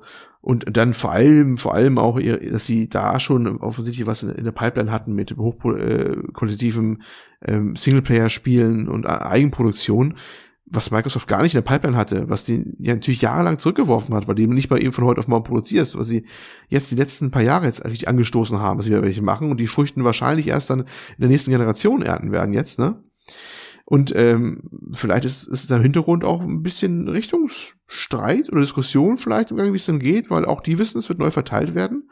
Und Microsoft wird sich da sicherlich mit breiter Brust neu aufzustellen versuchen und mit einem anderen Ansatz vielleicht auch. Wir leben in anderen Zeiten, ne? es könnte ganz anders sein. Streaming kommt offensichtlich doch so langsam wahrscheinlich und Microsoft kann alles bieten. Die können streamen, die können eine eigene Konsole anbieten und sowas. Und wenn wir jetzt mal ganz zum Anfang des Podcasts wieder springen, Sony ist dann anscheinend nicht so gut aufgestellt zurzeit, noch nicht, ne? Und vielleicht haben ja auch diese Eigenentwicklung viel Geld gekostet in der, in der Vergangenheit und äh, hat sich immer also gelohnt. Man weiß es ja auch nicht unbedingt. Hm, vielleicht ist er da. Ja, ich weiß nicht, dass äh, der Hintergrund auch gestritten wird, wie es denn weitergeht und ob man so optimal aufgestellt ist. Ja. Und das ist so kurz, kurz vor so, so einem nächsten Konsolenlaunch, kann man ja sagen, es ist nicht mehr lange hin so ein Abgang ist schon äh, prägnant, ne? Ja, das stimmt. Die werden ja schon alles eigentlich mehr oder weniger rausgeplant haben, was passiert mit der Konsole, wann sie kommt, was es für Features gibt. Das ist ja alles schon beschlossene Sache schon lange, ne? Äh, müsste, also Feature Complete müsste die jetzt eigentlich langsam sein, oder was das ihre, ihre, ähm, ihre, ihre Specs angeht, quasi. Gut, manche Sachen kann man ziemlich spät noch ändern. Ich glaube, die PS4 oder bekam zum Schluss noch mal irgendwas, so ganz noch, ganz in letzter Minute noch eine Änderung, bisschen mehr Speicher oder Taktfrequenz, ich weiß nicht, was es mir damals war. Oder was die Xbox One, ist auch egal, aber das, das kann, kommt mal vor. Aber jetzt zu dem Zeitpunkt müsste eigentlich schon ziemlich verstehen, was sie eigentlich hat, auch, ne, an Leistung und sowas. Muss ja auch zu gewissen Grade, weil es wird ja für die Dinger schon entwickelt, jetzt schon. Das heißt, in den Dev-Kits hast du entweder schon die Leistung drauf oder was immer du mit, äh, oder immer das emulierst, du musst die Specs schon eingestellt haben, damit das nachher das so rauskommt auf der richtigen Hardware, wie es denn sein soll. Also das ist ja schon alles bekannt, ne? Mhm. Ja, also das ist, ist ja schon so. Also, ja. Nun gut. Spekulatius. Genau.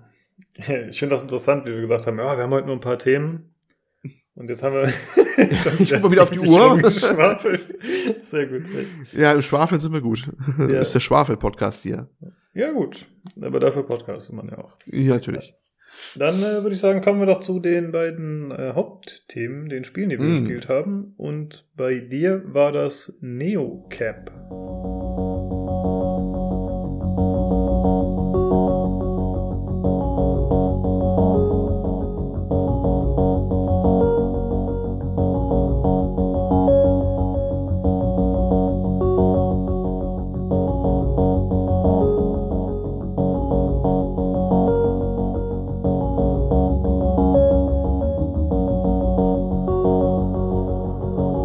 Neocap. Neocap. Neocap. Äh, was ist Neocap? Neocap ist eine Art Visual Novel, würde ich sagen. ein äh, Indie-Projekt eines relativ kleinen Entwicklers, Change Agency, Publisher Fellow Traveler. Ähm, eine Geschichte, die angesetzt ist in der nahen Zukunft. Mit vielen, wie ich finde, Parallelen und Sachen der Gegenwart, die man jetzt heute auch erkennt, die wir erstaunlich nah dran sind an Vorkommnisse, die wir vor kurzem erst hatten, aber da komme ich gleich nochmal drauf. Fangen wir erstmal an. Ähm, es geht um eine Dame, Lina Romero, die ist im Prinzip Taxifahrerin. Das heißt nicht so wirklich Taxifahrerin, sondern eher so immer so frei angestellt, eher so wie ein Überdriver, also diese freien Fahrer, ne, wie man so in den mhm. USA viele hatte. Und sie fährt halt ein Taxi, ähm, ein Neocap, das namensgebende, und ist eigentlich eine Vertreterin einer aussterbenden Zunft. Denn so viele gibt es gar nicht mehr, denn die meisten Verkehrssachen werden abgewickelt mit äh, autonomen Fahrzeugen. Und da ist natürlich ein Taxifahrerin irgendwie ja überflüssig. Ne? Ähm, es gibt noch einen gewissen Bedarf an, an Taxifahrern. Manche machen es so aus Retro-Gründen oder um ein, mit einem reden zu können. Und das passiert genau hier.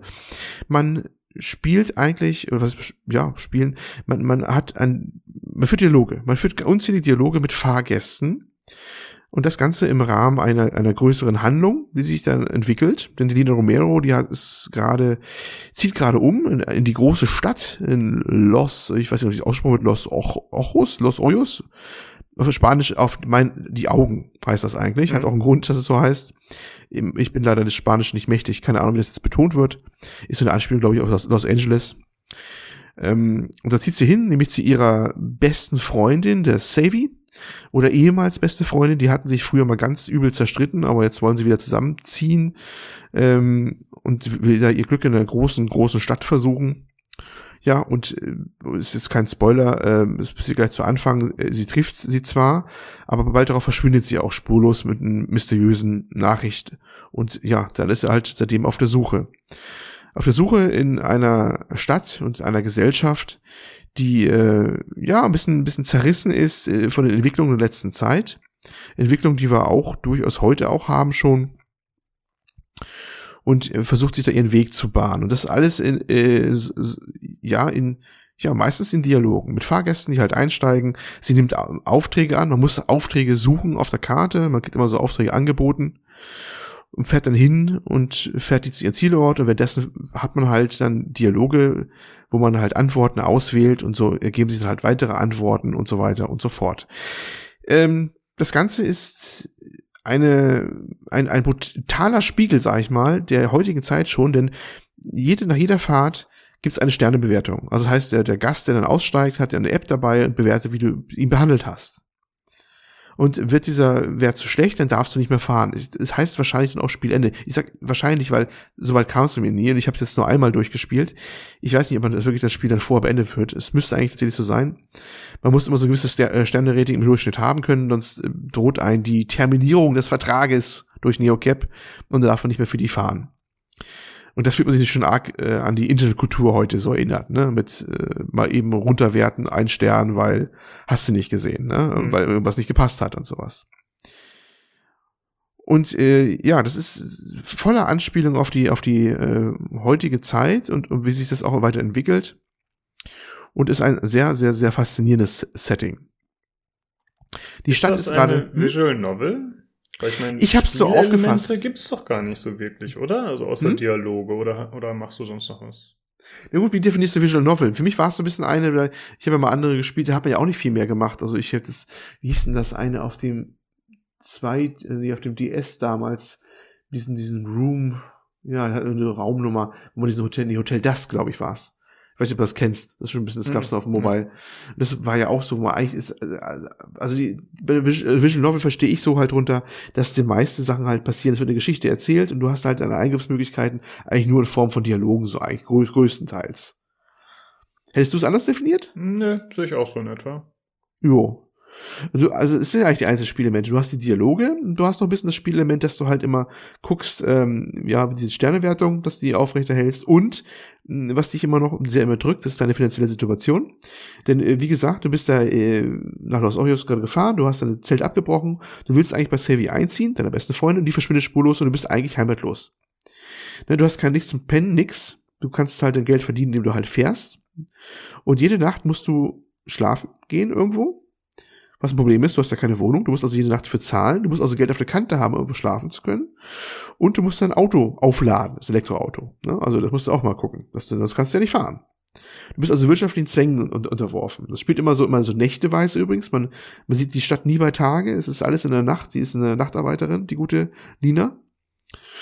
Und äh, ja, das bist du halt da unterwegs in dieser Stadt nimmst die Aufträge an, kannst du frei zwischen verschiedenen Aufträgen wählen. Du kannst zum Beispiel manchmal gucken und denkst, oh gut, der fährt darüber, das kostet mich voraussichtlich so und so viel. Das ist auch so ein bisschen Spielelement, dass du sagst, naja, der Charakter ist vielleicht jetzt interessanter, vielleicht bringt er mich auch in der Handlung weiter, aber der muss nicht so weit fahren, weißt du? Solche Sachen halt, ne? Und ähm, ja, was, was kann ich noch zu sagen? Es ist äh, äh, insofern interessant, es sind so, so Sachen drin, ähm, zum Beispiel, sie bekommt gleich zu Anfang, bekommt sie von Savvy ein Armband geschenkt. Dieses Armband ist so gerade der letzte Schrei in dieser Welt, denn es zeigt eine eigene Stimmung an. Ähm, in, so einer Farbe. Zum Beispiel mhm. ist Gelb äh, freudig erregt, Blau ist eher gelassen kühl, äh, ne, und, und Rot ist wütend. Ne? Gibt es unterschiedliche Stärken auch, das Ganze und so. Das ist so, das heißt, das ist jetzt Feelgrid nennt sich das. Bekommst auch so eine kleine Anleitung, so wie eine typische App-Anleitung hier, so in fünf Schritten, da klicken Sie weiter, Kurzanleitung, ne? Und äh, zeigen Sie Ihre Emotionen frei, klar und unmissverständlich, so nach dem Motto, ist gerade letzte Schrei, dass man Feelgrid Elemente trägt. Ihre Freundin Savvy trägt zum Beispiel im Hals, da hat sie so, so, so eine, so eine, äh, so, so, so eine Halskette, die immer leuchtet halt dementsprechend. Und ist halt gerade tierisch angesagt und so. Und äh, ja. Und es hat insofern Bedeutung auch. Äh, du kannst es wirklich sehen, wie sie gerade drauf ist, Selina. Du kannst bestimmte Antworten nicht wählen, wenn sie eine bestimmte Stimmung hat. Du hast zum Beispiel jetzt manchmal drei Antworten zur Auswahl und würdest jetzt gerne die Antwort drei zum Beispiel wählen. Sie lässt sich aber nicht, weil sie jetzt einfach schlecht drauf ist. Das heißt, okay. wenn du jetzt, wenn du jetzt, ähm, wenn jetzt irgendwie vorher die Dialoge so geführt hast, dass sie sich vielleicht in Rage geredet hat, dann baust du, verbaust du dir selber bestimmte Dialogpfade. Was auch so ein Spielelement ist. Ne? Ist ja also eigenartig, dass einem das dann noch angezeigt wird, also dass ja, man das quasi ist, die Konsequenz vorgehalten genau. bekommt. Ja. Es wird dir wirklich angezeigt, also sie mhm. kommentiert das dann auch noch, sie sagt das dann auch noch, dass sie sagt, also äh, ich bin gerade so, ne, ich meine Hände krampfen sich ums Lenkrad, ich äh, führe so eine Hut in mir aufsteigen, ich kann das nicht sagen, ne? Was ein sehr interessantes Element eigentlich ist, dass du also, das hat also Konsequenzen, wenn du irgendwo dich irgendwie äh, rein manövrierst in eine Diskussion gerade, dass du dann im Anschluss dann, wenn du Pech hast, nur noch wütend rausgehen kannst, weil du jetzt nur noch dich weiter reinsteigern kannst oder sowas. Und das ist ein sehr interessantes Element bei diesem Spiel. Ähm, optisch muss man sich das so vorstellen, das ganze Spiel äh, wird sehr oft äh, so gezeigt von vorne durch die Windschutzscheibe gucken, dass man sie sieht auf dem Fahrersitz halt. Also die typische Sicht, die man jetzt auf Fernsehen oft hat, ne, wo man von vorne das Auto so reinguckt und in, in, in die, wo man alle Leute halt sieht, von vorne bis hinten halt so. Hm, ja, also man sieht sie vorne. Wir vielleicht, das ist so hm. eine Comic-Optik, ne? Ja, genau. Hätte ich noch gleich erwähnt. Genau, meistens von vorne. Manchmal sieht man auch aus ihren Augen aber raus in die Stadt hinaus, wie sie fährt. Ähm, ganz wenige Szenen, auch sieht man sie irgendwo mal stehen vor irgendeinem Laden oder sowas mal und ein paar andere Perspektiven, aber überwiegend spielt das halt in solchen Dingern. Es ist eine relativ stilisierte Grafik in so einer Comic-Optik, äh, wobei diese ähm, lebendiger ist, als die Screenshots es, es äh, zu zeigen vermögen. Der wirkt es einfach sehr starr. Es ist gar nicht mal so starr. Die Charaktere, sie, sie äh, verziehen die Gesichter, sie rollen die Augen, sie atmen und, und all das. Das Einzige, was sie, was äh, sie nicht tun, die Münder bewegen sich nicht viel, sie sprechen nicht wirklich. Ne? Also es wird, es, es gibt auch keine Sprachausgabe, es wird alles nur in Textform mhm. angezeigt. Und ähm, das, das wird nicht, also die haben so eine Reaktion auf den Gesichtern, so eine schematische Reaktion, die auch ganz gut animiert sind und sowas. Aber es ist nicht so, dass sie äh, irgendeine Lippensynchronität hätten, überhaupt nicht. Also die Münder sind eigentlich, die verziehen sich nur je nach Stimmung, aber sie sagen nichts wirklich oder so. Also merken natürlich, dass sie beschränktes Budget hatten, aber sie haben das sehr stilsicher, wie ich finde, umgesetzt. Ähm, und überhaupt ist die ganze Grafik, finde ich, äh, für ihre Mittel sehr stilsicher. Auch diese, wenn sie lang fährt, dann Reflexion so auf der Scheibe und das Licht geht einmal durchs Auto durch, wenn man jetzt über die Lampe durchfährt und sowas auch. Sie biegt immer ab zwischendurch, ihre Hände sind da so am Lenkrad auch dann so, wenn sie da abbiegt und einmal zurücklenkt. Das ist alles sehr elegant gemacht und mit den vorhandenen Mitteln, was, was auf sich das Studio nur hatte, sehr schön umgesetzt auch. Weißt du, ob es da Zufallselemente gibt? Also zum Beispiel, ob man mal eine andere Strecke fährt mit einem gleichen Fahrgast? Oder meinst du, das sind alles vorgegebene Szenen, die vorgemalt, gerendert, was auch immer wurden und dann wirklich in jedem Playthrough gleich abgespielt werden? Also ob die Szenen jetzt wechseln mit dem, mit dem, mit der Grafik, wie die Gegend aussieht, äh, Ob die jetzt Zufall ist, weiß ich ja gar nicht, weil das ist, spielt auch meistens überhaupt keine Rolle. Bis auf paar ganz wenige Schlüsselszenen ist das echt mhm. so wie eine Hintergrundgrafik, die durchrollt, weil die Konzentration liegt eindeutig auf dem Dialog. Ne? Ob die jetzt wirklich da jetzt da rechts oder links abbiegen muss, ich glaube fast, das ist eine Zufallsbewegung, weil du fährst ja nicht wirklich da lang. Erstmal natürlich, A, steuerst du natürlich nicht selber und B, äh, siehst du ja auch nicht wirklich, wo, wo und wie sie da lang fährt oder sowas auch. Ne? Das ist ja. wie, wie eine durchlaufende Hintergrundgrafik mehr oder minder. Und dann lenkt sie halt mal zwischendurch mal so, mal so rum oder so. Ich glaube eigentlich nicht, dass da wirklich eine Strecke zugrunde liegt, die sie da abfährt. Ne? Das ist mehr so, so ein dekoratives Element. Aber er trägt natürlich enorm zur Stimmung bei. Ne? Ja. Ähm, vielleicht nochmal zum Hintergrund. Ähm, es gibt da äh, die grobe Rahmenhandlung. Ähm, es gibt da einen großen Konzern, der nämlich auch diese ganzen autonomen Autos betreibt. Ähm, der ist eindeutig an Google angelehnt. Also das ist so äh, der große Tech-Konzern überhaupt. Der heißt Capra. Und bei Capra hat äh, sie selber auch mal gearbeitet als Fahrerin, als die noch so halbautonome Fahrzeuge, glaube ich, so ein bisschen verstanden hatten. Wurden dann aber alle entlassen, als dann die vollautonomen kamen. Und es ist gerade eh Bewegung in die Geschichte, was Autos angeht. Es gab, ähm, also Autos sind sch schlecht angesehen, vor allem selbst äh, Autos, die man auch selber steuern kann, gelten so ein bisschen als Killermaschinen. Und es gab gerade nämlich einen Unfall, wo eine bekannte Ballerina totgefahren worden ist und 15 andere Leute auch. Und jetzt ist gerade äh, in der Stadt wird gerade äh, in Los Angeles wird gerade jetzt eine, eine Diskussion geführt, ob man jetzt nicht äh, Autos, die man selbst denken kann, verbieten sollte komplett. Was natürlich eine interessante Diskussion ist, äh, in mehrerer Hinsicht. Zum einen, der Konzern Capra hat natürlich Interesse durchaus daran, dass sie verboten werden, denn es sind alle von seinen autonomen Fahrzeugen abhängig. Ne? Und ähm, es gibt auch andere Bewegungen, zum Beispiel die Radix. Die Radix sind eigentlich eher so, ja, äh, Fortschrittsfeinde und eigentlich auch keine Capra-Freunde, aber auch keine Autofreunde. Und ähm, sind auch dafür, dass eigentlich Autos verboten werden. Die sagen Killermaschinen dazu und äh, du hast dann auch mal einen, einen Fahrgast drinne, der dazugehört, auch mal, der eigentlich sich nie freiwillig in ein Auto setzen würde, aber aufgrund einer Notlage, die sich im Spiel ergibt, dazu gezwungen ist. Und der auch sagt, ja, äh, ich sitze hier mit einer Killerin zusammen und sagt, wieso bin ich Killerin, ne? Ja, du fährst ein Auto, ne? Du bist Killerin geworden, als du deinen Führerschein erworben hast, ne? Und, ich finde äh, das äh, ganz witzig vor dem Kontext äh, von heutzutage, dass ja. zum Beispiel bei Teslas ja immer wieder diskutiert wird oder bei anderen Autos, die auch selbstfahren sind, äh, ob das denn in Ordnung sei und ob man das machen sollte und zulassen sollte. Äh, und da ist es ja anscheinend dann andersrum, dass man sagt, ja, wenn der Mensch zwischengeschaltet ist, dann ist das eben gefährlicher. Finde ich interessant.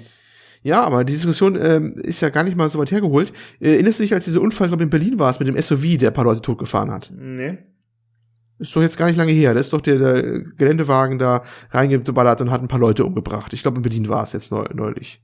Und die Diskussion bis heute nicht ganz aufgeklärt, warum, ob der einen, Schlaganfall hatte, der Fahrer oder sonst was.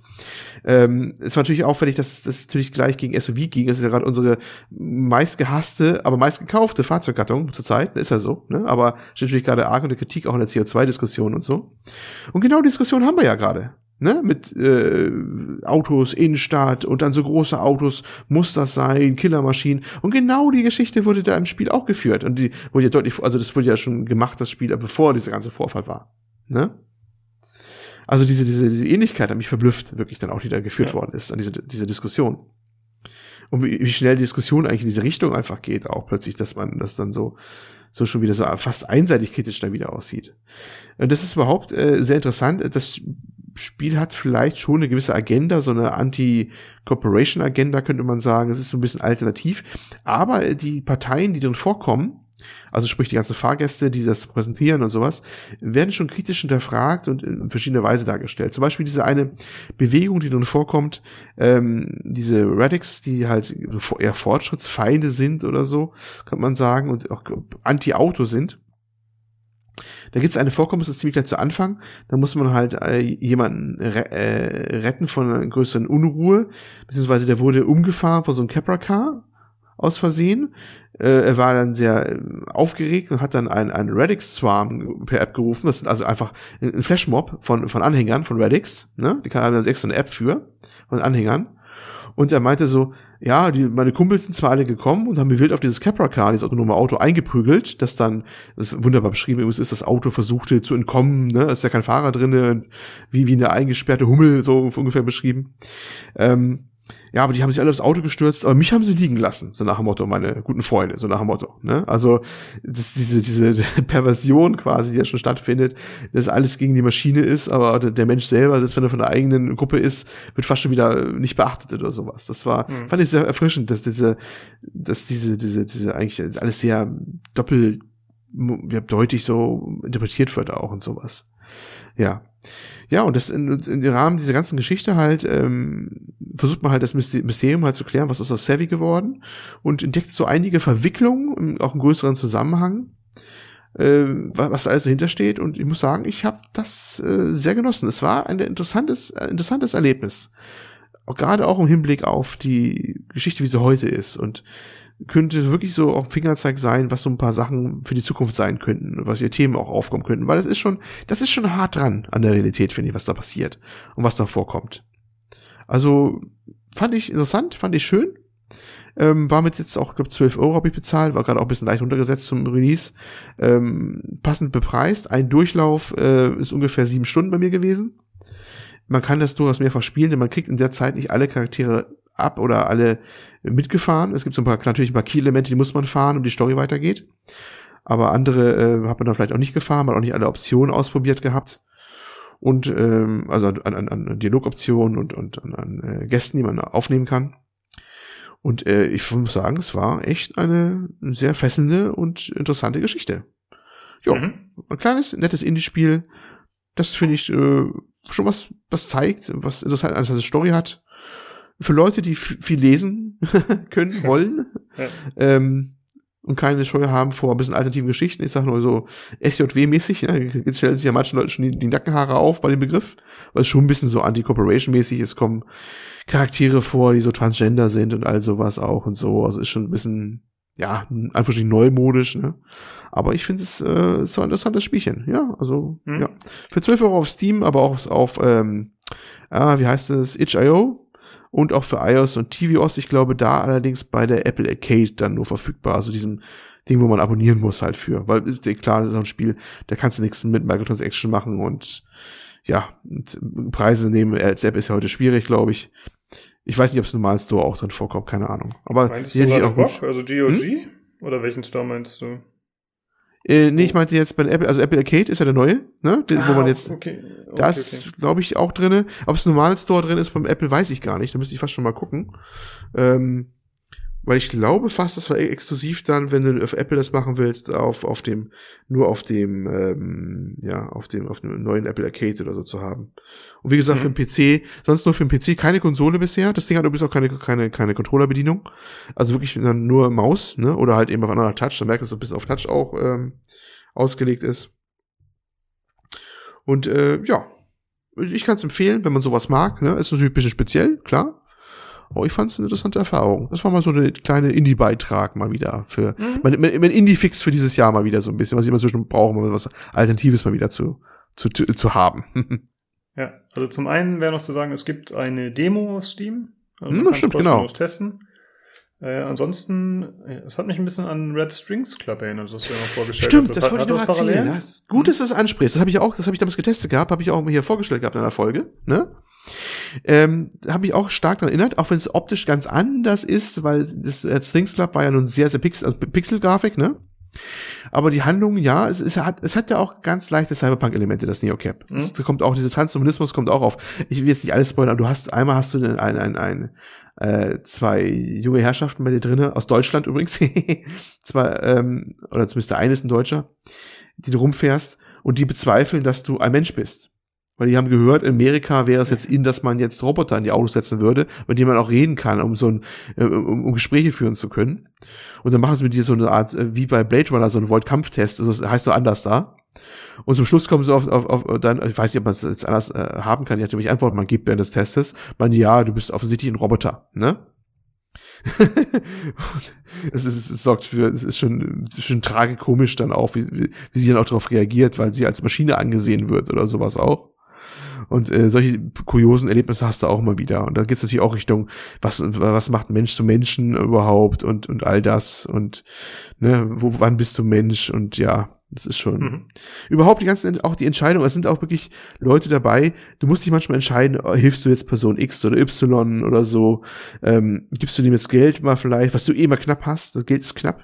Und wenn du jetzt sagst, oh, kannst du mir mal ein paar, paar, paar hier, ein paar Credits, oder immer die Währung da auch heißt, ich glaube, die Coins heißen die, glaube ich, da, mal pumpen hier, weil ich bin gerade frisch aus dem Gefängnis oder sowas auch oder so.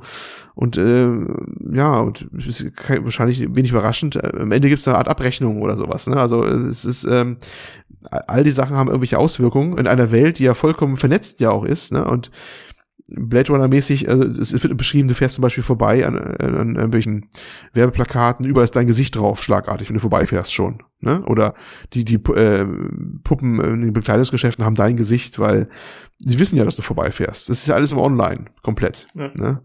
Also so eine Welt, ist schon ein bisschen Blade Runner-mäßig, Cyberpunk-mäßig, so ein bisschen so eine Geschichte.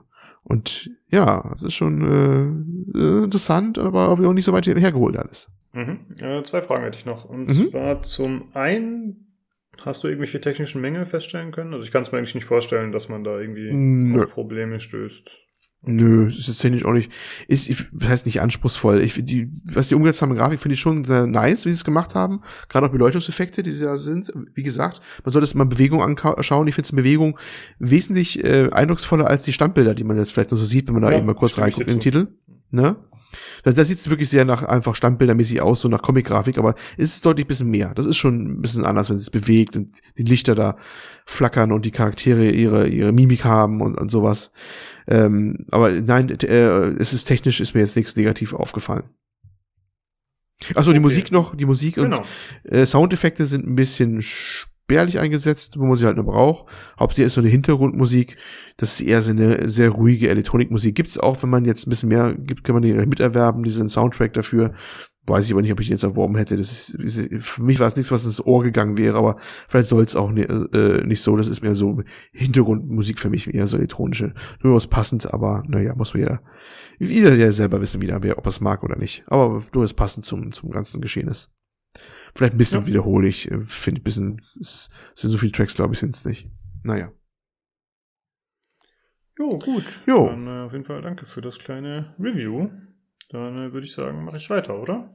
Jo. Okay, und zwar, ich weiß bis heute nicht sicher, wie man das Spiel ausspricht. Ich glaube, es heißt Warsaw, also das englische mhm. Wort für Warschau. Äh, da hätten wir Tobi gebraucht. Ist ja nicht da.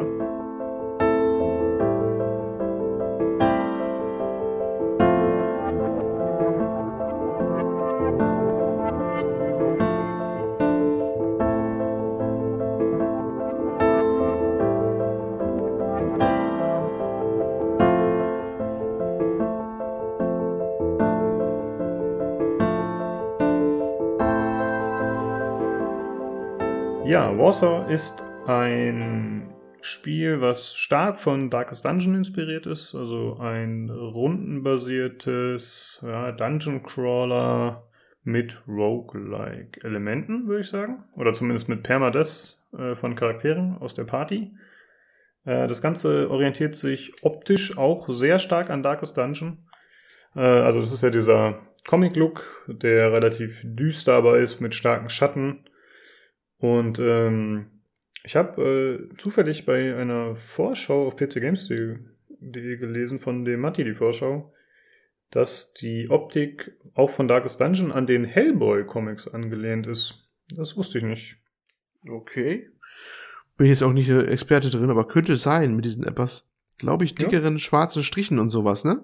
Genau, ja, ist alles recht mhm. düster auf jeden Fall. Und auch ein bisschen klobig fast schon, wenn man so will. Also es ist jetzt nicht, es sind nicht die feinsten, akkuratesten Charaktere. Bei jetzt bei äh, Warsaw ist es schon noch ein bisschen detailreicher und ein bisschen feiner als bei Dark Dungeon, aber dennoch geht das auf jeden Fall stark in die Richtung. Äh, ja, man spielt im August 1944 äh, eben in Warschau und man ist Teil der aufgebauten Resistance äh, gegen die Nazis. Und äh, ja, man spielt äh, so, dass man äh, zum einen im Hauptquartier ist, also im Hub, und da äh, Charaktere anheuert, äh, Munition kauft oder zum Beispiel Waffen repariert, Waffen verkauft, handelt, Charaktere heilt und so weiter und so fort. Und äh, dann hat man gleichzeitig noch eine Übersichtskarte, auf der man sieben Bezirke hat und diese Bezirke, die haben alle eine gewisse Moral, also innerhalb der Bevölkerung. Und äh, ja, wenn man da zum Beispiel in Missionen scheitert, dann geht das herunter oder wenn Missionen nicht erledigt in diesen Bezirken. Und es ist so, dass man immer äh, drei Bezirke zur Auswahl hat, also drei verschiedene Missionen. Man kann sich aber immer nur für einen entscheiden. Da muss man halt immer versuchen, dass man ein bisschen wie bei XCOM auch, dass man versucht halt die Bezirke bei Laune zu behalten, damit man sie nicht verliert. Also es kann auch sein, dass man in Bezirken so schlecht wirtschaftet sozusagen, dass man da eben abfällt und dann kann man darauf auch nicht mehr zugreifen, hat auch keine Mission mehr zur Verfügung und äh, man möchte natürlich äh, so viel wie möglich behalten. Ach so, vorab noch. Ich habe nur acht Stunden gespielt etwa. Hm, ich habe beim ersten Mal vier Stunden gespielt, dann habe ich aber nochmal neu gestartet, beziehungsweise ich habe sogar zweimal neu gestartet, weil es sind echt viele Mechaniken, die man anfangs lernen muss. Und ich muss sagen, mir geht es in letzter Zeit oft so, dass ich Spiele nicht mehr so lange spiele. Also, ich meine, klar, man kauft die auch für den Podcast. Ja. Äh, ich hatte das auch schon bei Planetfall, Age of Wonders Planetfall. Ich hatte da schon ziemlich Bock drauf. Ich habe es dann für den Podcast gespielt und danach nicht mehr angefasst. Und ich glaube, hier wird es auch so sein. Äh, hat mit Sicherheit auch damit zu tun, dass ich ja ziemlich viel Multiplayer-Zeugs auch spiele und dass das dann vielleicht ein bisschen in den Hintergrund rückt. Aber das Spiel hat jetzt auch nicht wirklich gezündet. Äh, Gehe ich später noch ein bisschen drauf ein. Wie ist das bei dir so? Hast du das auch öfter mal das Problem oder gar nicht? Ja, das kommt schon vor. Wobei jetzt der letzte habe ich jetzt Neocap habe ich ja einmal, also zumindest einmal durchgespielt. Aber das ist ja auch nicht so lange, ne? Ich meine, das sind sieben Stunden, mhm. man ja auch mal, mal irgendwie weg und, und, und das ist, es ist, es ist, müssen sagen, es ist echt einmal angenehm, wenn man Spiele hat, die kurz sind. Also es ja. ist, so blöd es klingt, also kommt ja die Diskussion rein, ich habe jetzt, weiß ich, 12 Euro für sieben Stunden oder so ausgegeben, wenn man es nur einmal durchspielt. Da kommt so, oh, das ist so viel, äh, Euro pro Stunde, was, das kann man ja, du willst, äh, Metriken eingeführt schon, ne? Aber manchmal denke ich mir, ich, ich könnte fast ironisch sagen, ich, ich würde, ich würde mehr für bezahlen, wenn ich kürzer spielen dürfte, ne? Also, es ist, ne, weil, weil manchmal bist du froh, wenn du was hast und es durch hast und es war toll und auch abgehakt, weißt du? Ja. Als, weil du, so irgendwie Time-Sinks, also die, wo du ewig drin spielen kannst, hast du ja irgendwie auch genug, irgendwie meistens auf der Platte irgendwo schon. Ne? Und es ist so, diese, diese, diese Spiele mit, mit ähm, Handlung und so, die können manchmal gerne auch kürzer sein, gefühlt, in einer Zeit, wo alles immer mehr Zeit kostet. Ja, sehe ich auch so. Vor allem, wenn man dann wirklich eine, lieber eine schöne, kompakte Erfahrung als sowas lang gestrecktes teilweise. Also zum mhm. Beispiel, äh, mir ist sehr positiv in Erinnerung geblieben, Katana Zero. Das äh, mhm. fand ich ziemlich gut. Das war nicht zu lang und äh, ja, das war cool. Aber ich bin mir auch relativ sicher, wenn ich das richtige Spiel hätte, dann würde ich das auch bis, also wenn es Klick machen würde, dann würde ich es auch grinden, weißt du? Mhm. So wie Dead Cells zum Beispiel. Da zocke ich dauernd. Das spiele ich immer mhm. mal wieder. Ähm, ja, und bei dem Spiel hat es leider nicht ganz Klick gemacht. Also es ist im Grunde, wer Darkest Dungeon gespielt hat oder das Spiel kennt, der weiß, was einen erwartet. Es gibt viele kleine Detailänderungen, aber im Prinzip ist es immer noch ein ja, schwerer Dungeon Crawler, äh, der jetzt sogar schon äh, mit einem schnellen Patch einfacher eingestellt wurde, weil die viele sich beschwert haben bei Steam, dass es zu schwierig sei. Äh, und dadurch ist es auch tatsächlich deutlich leichter geworden jetzt, aber tja, weil, hm. ich kann das ein bisschen schwer greifen und erklären, was mein Problem mit dem Spiel ist. Äh, deswegen habe ich ein bisschen länger drüber nachgedacht und ich glaube, mein Problem mit dem Spiel ist, im Vergleich zu Darkest Dungeon gemerkt, dass die Tiefe fehlt. Man hat äh, Charaktere zur Auswahl, also man kann immer pro Mission kann man vier Charaktere mitnehmen. Und äh, man hat gewisse, ich sag mal, Origin-Charaktere, die werden einem vor allem zum, zum Anfang zur Verfügung gestellt, aber manchmal auch zwischendurch. Also die können durch zufallsbasierte Ereignisse können die angeheuert werden. Und äh, diese Charaktere, die haben eine Backstory, die sieht man in der Hubwelt, also in dem, in dem, ja, in, in der Resistance, im Hauptquartier, da sieht man die stehen, man kann sie da anklicken und sich anschauen. Und zusätzlich zu diesen Origin-Charakteren hat man auch noch so Kanonenfutter-Charaktere. Die heuert man einfach an für die Währung und dann hat man die eben zur Verfügung. Aber das Problem mit denen ist, man hat nicht wie in Darkest Dungeon die Auswahl, welchen Charakter man anheuern wird. Also was das für eine Klasse ist, sozusagen. In Darkest Dungeon hattest du immer so einen gewissen Roster zur Auswahl, da konntest du dann halt raussuchen, okay, ich nehme jetzt einen Heiler, ich nehme einen Schwertkämpfer oder was auch immer ich gerade brauche. Und hier ist es so, okay, ich heuere jetzt jemanden an und dann muss ich halt Glück haben, dass er das hat, was mir gerade gefällt. Es kann halt sein, dass du dann Charaktere kriegst, mit denen du nicht so viel anfangen kannst, je nach Spielstil halt. Und es ist auch so, dass man die Origin-Charaktere kann man mit Waffen ausrüsten. Zum Beispiel mit Waffen, die man bei Gegnern findet und die man dann repariert. Aber man, aber auch nur die kann man damit ausrüsten, nicht die anderen Charaktere.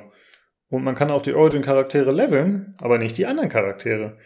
Das finde ich komisch, da entsteht immer so ein Ungleichgewicht, ja. Du hast zum einen diese vorgegebenen Charaktere, die sogar eine Backstory haben und so, das ist eigentlich ganz interessant und gut gemacht.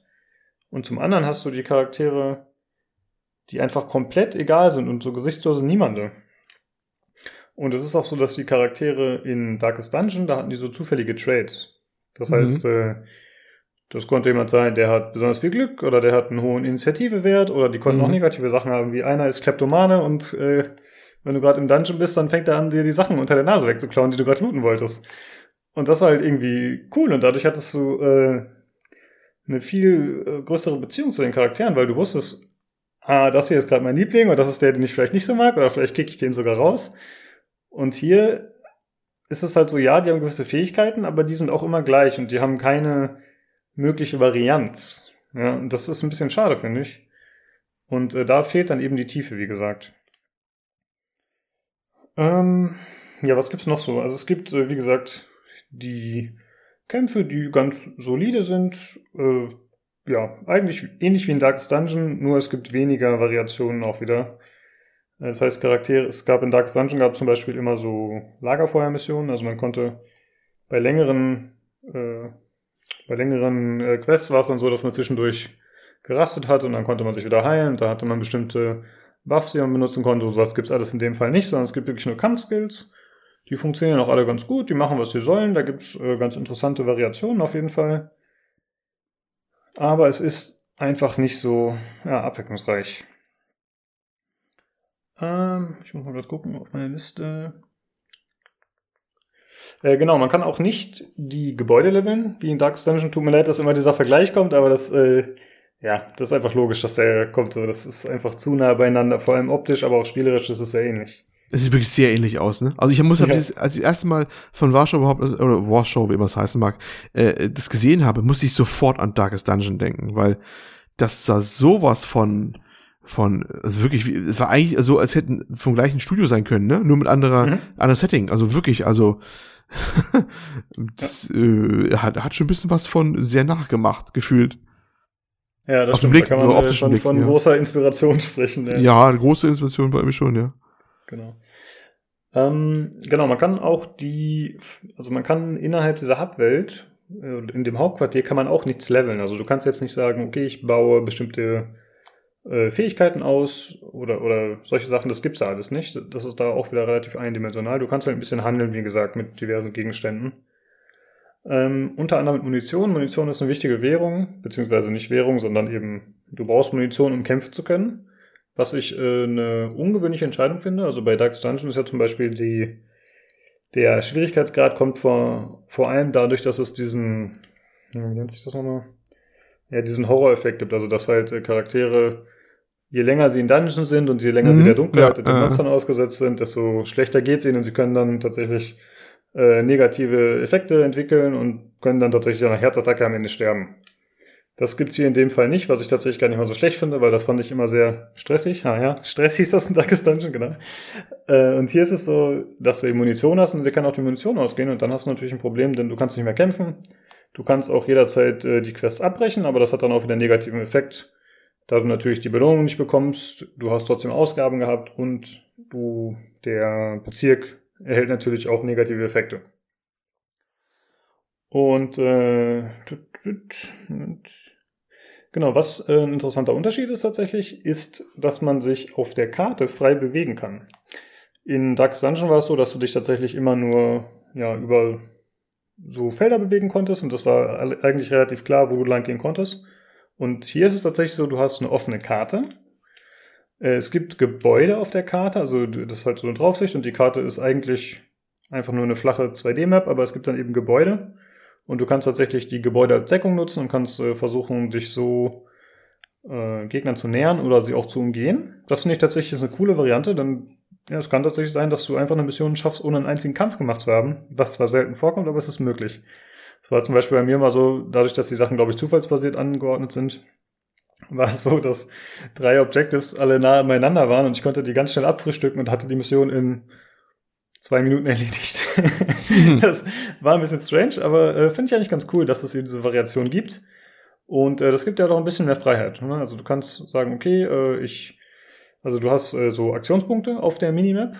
Ich glaube 100 oder so, sage ich mal, und die sinken halt stetig, in dem, während du dich bewegst. Dann kannst du halt sagen, okay, nehme ich jetzt einen Umweg in Kauf und umgehe die gegnerische Wache, beziehungsweise die Truppe und ihren Sichtkreis. Oder ja, gehe ich lieber wieder den Kampf ein und nehme ich den in Kauf. Und das fand ich äh, ganz nett. Das war eine interessante Idee. Und es ist auch so, dass tatsächlich die Level äh, dem echten Warschau nachempfunden sind. Also es gibt da, äh, habe ich bei Twitter, habe ich das glaube ich gesehen, bei Facebook. Die haben da wohl relativ äh, historisch nachgeforscht und versucht, das alles akkurat abzubilden. Und generell, es äh, hat auch, trifft auch eher so ernstere Töne und es ist auch eher so ein, ja, scheint schon einen gewissen Nationalstolz mit sich mitzuführen. Das finde ich eigentlich ganz cool, muss ich sagen. Dass sie äh, da doch äh, so viel Mühe dann reingesteckt haben.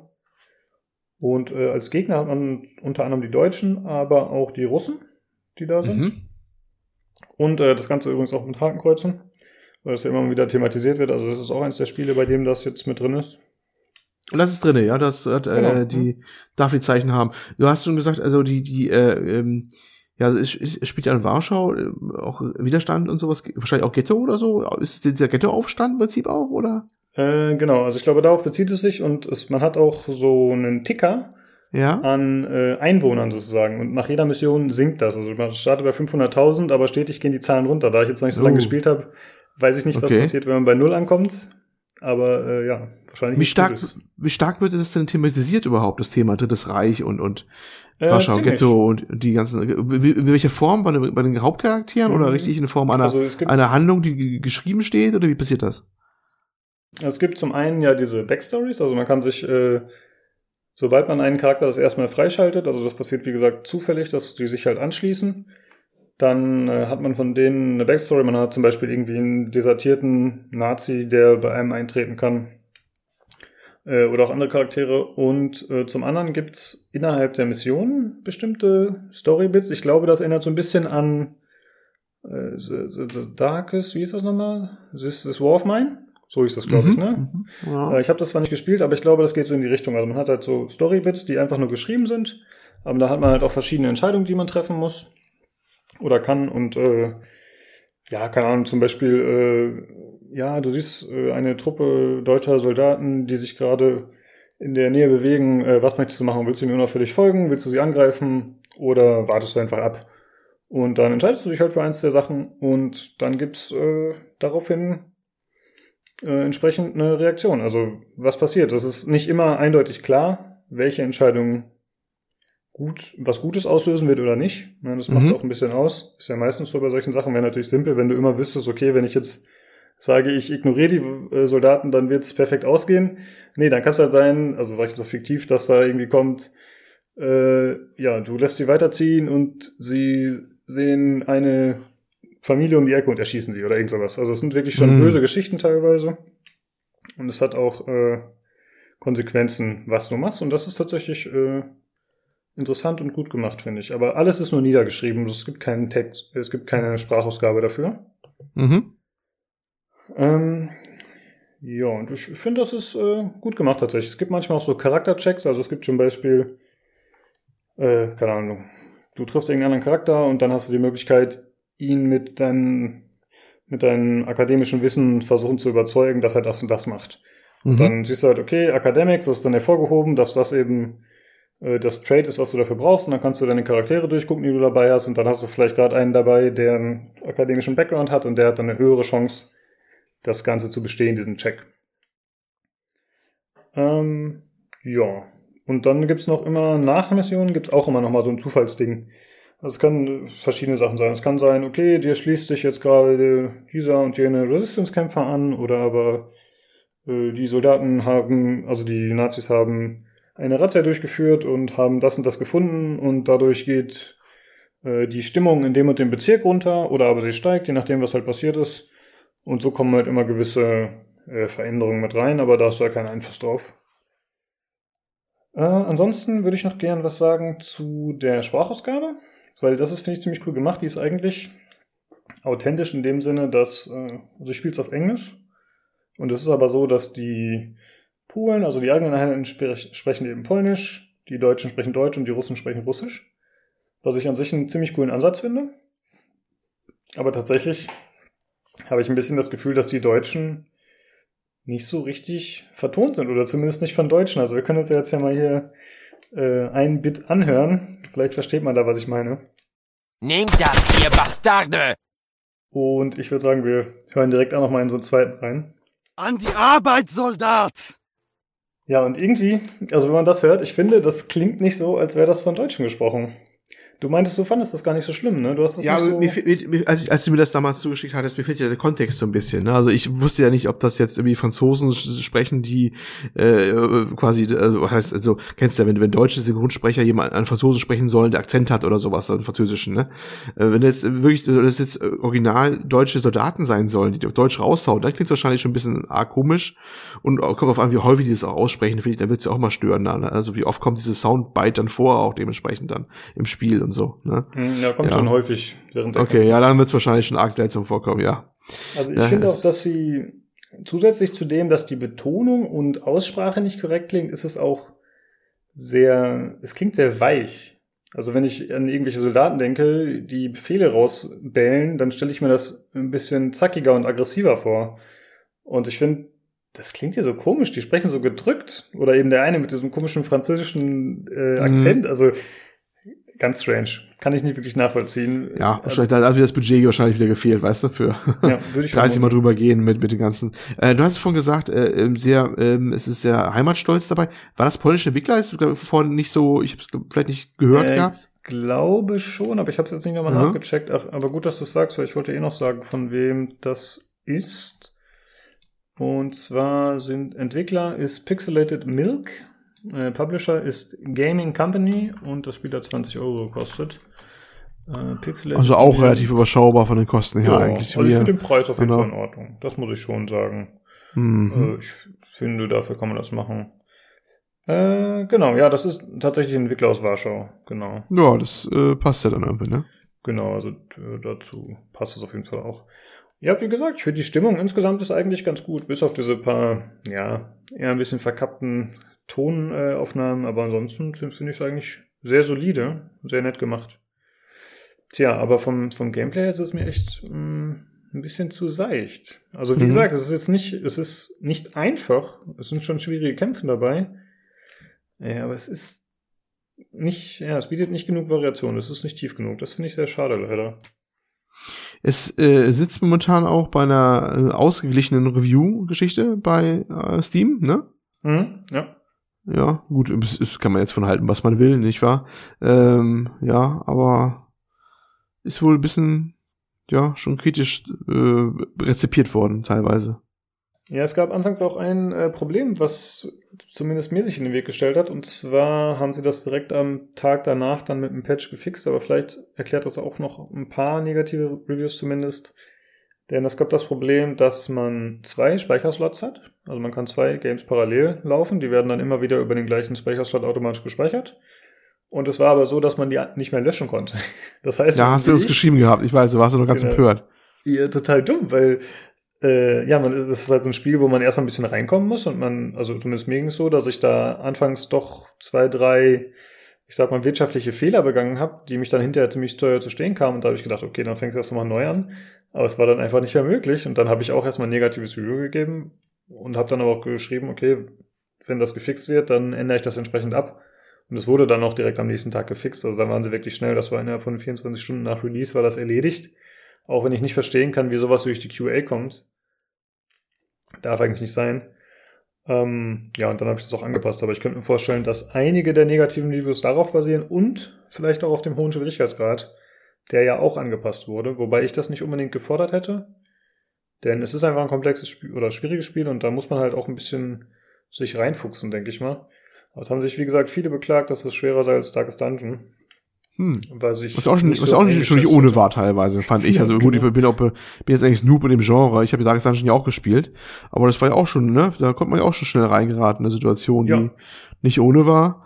Und das noch härter ist, uh, weiß nicht, ob ich darauf Bock hätte, hätte ich gesagt. ja, also mir ging es jetzt tatsächlich noch so auch mit der leichteren Variante schon, dass ich äh, viele Missionen abbrechen musste. Also ich glaube auch der aktuelle Run, falls ich ihn jetzt so weiterspielen sollte, dass der bald verkackt ist, ehrlich gesagt. Also ich weiß natürlich nicht, wie sich das auswirkt, aber ich habe jetzt einen Bezirk bisher verloren. Ich weiß nicht genau, äh, inwieweit das dann hinterher aussieht. Wenn ich jetzt noch ein paar Bezirke verliere, dann habe ich vielleicht keine Mission mehr, die ich annehmen kann. Und ich weiß nicht, was das genau bedeutet. Wahrscheinlich kein Income mehr. Also von daher, äh, ja, das kann, glaube ich, schon schnell gehen, dass man da auch äh, das Spiel dann verkackt. Äh, so, ich schaue gerade mal noch. Hm? Was ich positiv finde, ich gucke mir gerade eine Live-Übertragung hier gerade an von Warschau hier mhm. nebenbei. Äh, ist auf der Store-Page gerade drauf bei, bei Steam. Äh, ich finde aber die, die, wirklich diese, diese Kampfgrafik ganz interessant, auch welche Waffen die Deutschland auffahren. Das sind ja richtig so die, das Halbkettenfahrzeug, Mörser, die Pack oder sowas. Die haben sie ziemlich, ziemlich gut nachgebildet da, finde ich. Ja, das stimmt. sieht ziemlich äh, gut aus. Ja, das auf jeden Fall. Also es ist fast schon ein bisschen äh, konträr zu dem optischen Stil, der natürlich ein bisschen ernst ist, aber es ist trotzdem noch diese Comic-Optik. Äh, das erwartet man da nicht unbedingt. Aber sie scheinen wirklich schon viel Recherchearbeit zu betrieben, äh, betrieben zu haben. Also es gibt zum Beispiel auch so ein ähm, polnisches, so eine polnische Maschinenpistole, die von den tatsächlich von der Resistance damals gebaut wurde. Also äh, ja, die haben da schon recherchemäßig einiges reingesteckt und das eben auch entsprechend dann mhm. umgesetzt. Das finde ich echt cool, ja. Es gibt noch einige technische Probleme, wie ich finde. Also manche gravieren, oder nee, eigentlich nicht richtig gravierend, aber viele Kleinigkeiten. Zum einen finde ich die Musik zwar in Ordnung, aber mehr auch nicht. Also es ist nicht, generell der Sound ist ein bisschen wack, muss ich sagen. Mhm. Darkest Dungeon hat ja sehr durch, dadurch brilliert, dass es eben diesen Sprecher hatte, der, glaube ich, so ziemlich mit das war, was das Spiel am ja, der gemacht hat. Er hat das Spiel getragen, ne? Also wirklich, ja. also den, den, den Sprecher von Darkest Dungeon, also ich weiß nicht, die müssen so ein Denkmal setzen, weil der hat ja. mit seiner Stimme Richtig also das kann man, muss man, äh, gut, das gehört jetzt nicht hierher, was man Sample einspiele von, aber wenn der mal, hört man einfach mal rein, wie der das bringt. Also der hat, ohne Scheiß, also ich, ich habe jetzt lange nicht mehr gespielt, ja, ich müsste echt nochmal machen. Aber die, die Kämpfe, die haben alleine schon deswegen Spaß gemacht, weil er die, die kommentiert hat, diese Stimme, wie das dann gesagt hat, immer, ne? Das, ja, ah, das Formation is broken. Formation is broken, ja, genau, sowas. Ja. Das war, kam so eine Betonung rüber, genial. Also das war echt, das, ja. der hat sich schon gefreut auf den Spaß, damit er den kanntest, wie er das rübergebracht hat. Also das war genial, ja kurz abgesch genau, abgeschwiffen, äh, aber muss man einfach mal erwähnen, mal positiv, ja. Continue the onslaught. Destroy them all. Ja, äh, dass es den hier nicht gibt, das kann man natürlich verzeihen, weil das kann nicht jeder so genial machen. Und du hast ja auch selbst schon gesagt, das ist wahrscheinlich auch eine Kostenfrage einfach. Äh, aber trotzdem ist der Sound insgesamt etwas mau, also vor allem so ein bisschen einheitsbrechmäßig. Also es gibt selten Sound, der sich extrem abhebt oder halt, äh, ja, der, der stark, stark ist, sag ich mal. Also mhm. äh, lauter oder, oder sich einfach hervortut. Das ist ein bisschen schade. Zum anderen gibt es sehr viele kleine Steuerungsmängel, finde ich. Oder, oder Mängel ist vielleicht das Falsche, aber es hätte besser sein können. Ähm, zum Beispiel gibt es bei den Charakteren, wenn man äh, die für die Mission auswählen will, gibt es keinen Drag and Drop. Das heißt, ich klicke auf den Kopf, den ich haben will, dann ziehe ich den, also klicke ich auf das Feld, wo der hin soll. Okay, ist eine Kleinigkeit. Äh, dann geht's weiter mit, äh, ich kann, wenn ich einen Charakter für die Mission ausgewählt haben, äh, habe, kann ich den nicht mehr anpassen. Das heißt, ich kann seine Waffen nicht mehr anpassen, ich kann seine Skills nicht mehr anpassen, denn man hat eine gewisse Anzahl an Skills, also man hat vier Slots man hat vielleicht mehr Skills und dann kann man die halt theoretisch austauschen. Aber da muss ich wieder zurück ins Haupt, also in, die, in das Hauptquartier, da muss ich den Charakter anpassen, dann gehe ich wieder zur Missionsauswahl, muss wieder auswählen, welche hatte ich. Dann äh, habe ich die Charaktere richtig drin. Dann ist es so, dass man zum Beispiel die Schwierigkeit bei Missionen nicht einfach erkennen kann. Es gibt immer ein Ziel, was man erfüllen muss und das wird immer vorher angezeigt.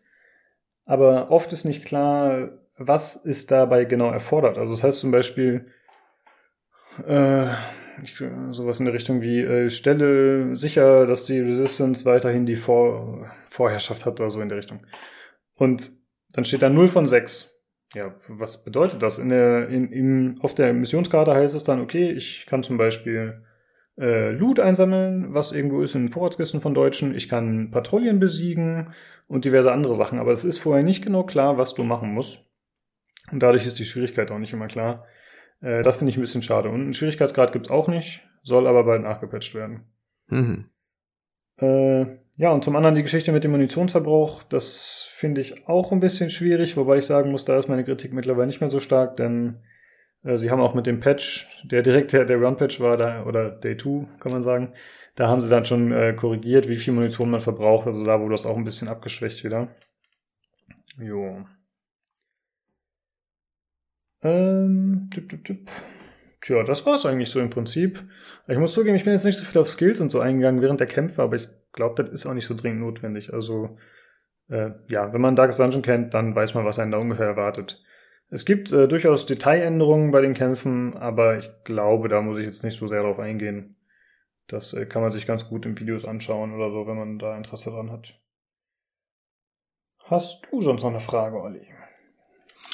Nö, nö, ich denke, das war jetzt auch so allumfassend. Äh, ja, mhm. da haben wir heute ja so eigentlich so zwei, ja, was ist das? Ist auch Indie-Titel, Doppel A, kann man eher Indie sagen zu, ne? Da haben wir heute so zwei Indie-Titelchen gehabt eigentlich mal ja, so ein bisschen. Stimmt, ja. Ja, ist auch mal ganz nett. Genau. Äh, eine Sache gibt's noch zu sagen. Es soll, also es wurde schon angekündigt auf der Steam-Seite des äh, Entwicklers, dass äh, ein größerer Patch jetzt in Arbeit ist. Ich glaube, ein Release-Date gibt's dafür noch nicht. Äh, aber zumindest sollen da neue Missionstypen, glaube ich, eingeführt werden. Es soll eben auch der besagte Schwierigkeitsgrad soll angepasst werden können, also dass man da mehr Optionen hat. Und ich denke, das wird dann äh, wahrscheinlich auch nochmal ein bisschen Interesse ziehen, mhm. beziehungsweise Verbesserungen bringen. Wobei ich nicht glaube, dass es bei mir reichen wird, um das nochmal zu spielen. Auf welchen Plattformen ist das Ding erschienen eigentlich? Ähm oh, da hast du mich natürlich direkt erwischt. glaube nur für PC, vielleicht noch für die Switch, aber ich gucke gerade mal. Ich schaue auch gerade mal parallel und, und, und, äh, und auf Steam ist es ja, sieht man ja. Andere mhm. Stores auch. Äh, ist da was bekannt? Habe ich auch wieder kalt ja, erwischt, gibst du. Ich das, Mann, Olli, jetzt hör doch mal auf mit diesen Fragen. Ah. Habe ich nicht nachgeschaut, weiß ich nicht. Ja, okay. Gut. Ähm, ähm, ich würde fast nur von Steam ausgehen, weil es eben so klein ist. Aber sicher weiß ich es nicht. Und ob es das auch für andere Systeme gibt? Ah, Switch? Könnte sein, dass es für die Switch gibt. Also ich, hm, ich finde es ja, ja bei, bei Metacritic für die Switch, aber da ist noch ja. kein Release-Date drin. Deswegen weiß mhm. ich nicht. Nachtrag nochmal zu NeoCap, das erscheint auch oder ist schon erschienen für die, für die Switch auch. Wie immer ein bisschen teurer da. Das gibt's auch, auch für die Switch. Mhm. Das NeoCap. Ähm, dass es auf itch.io auch rausgekommen ist, hatte ich ja schon erwähnt gehabt, ne?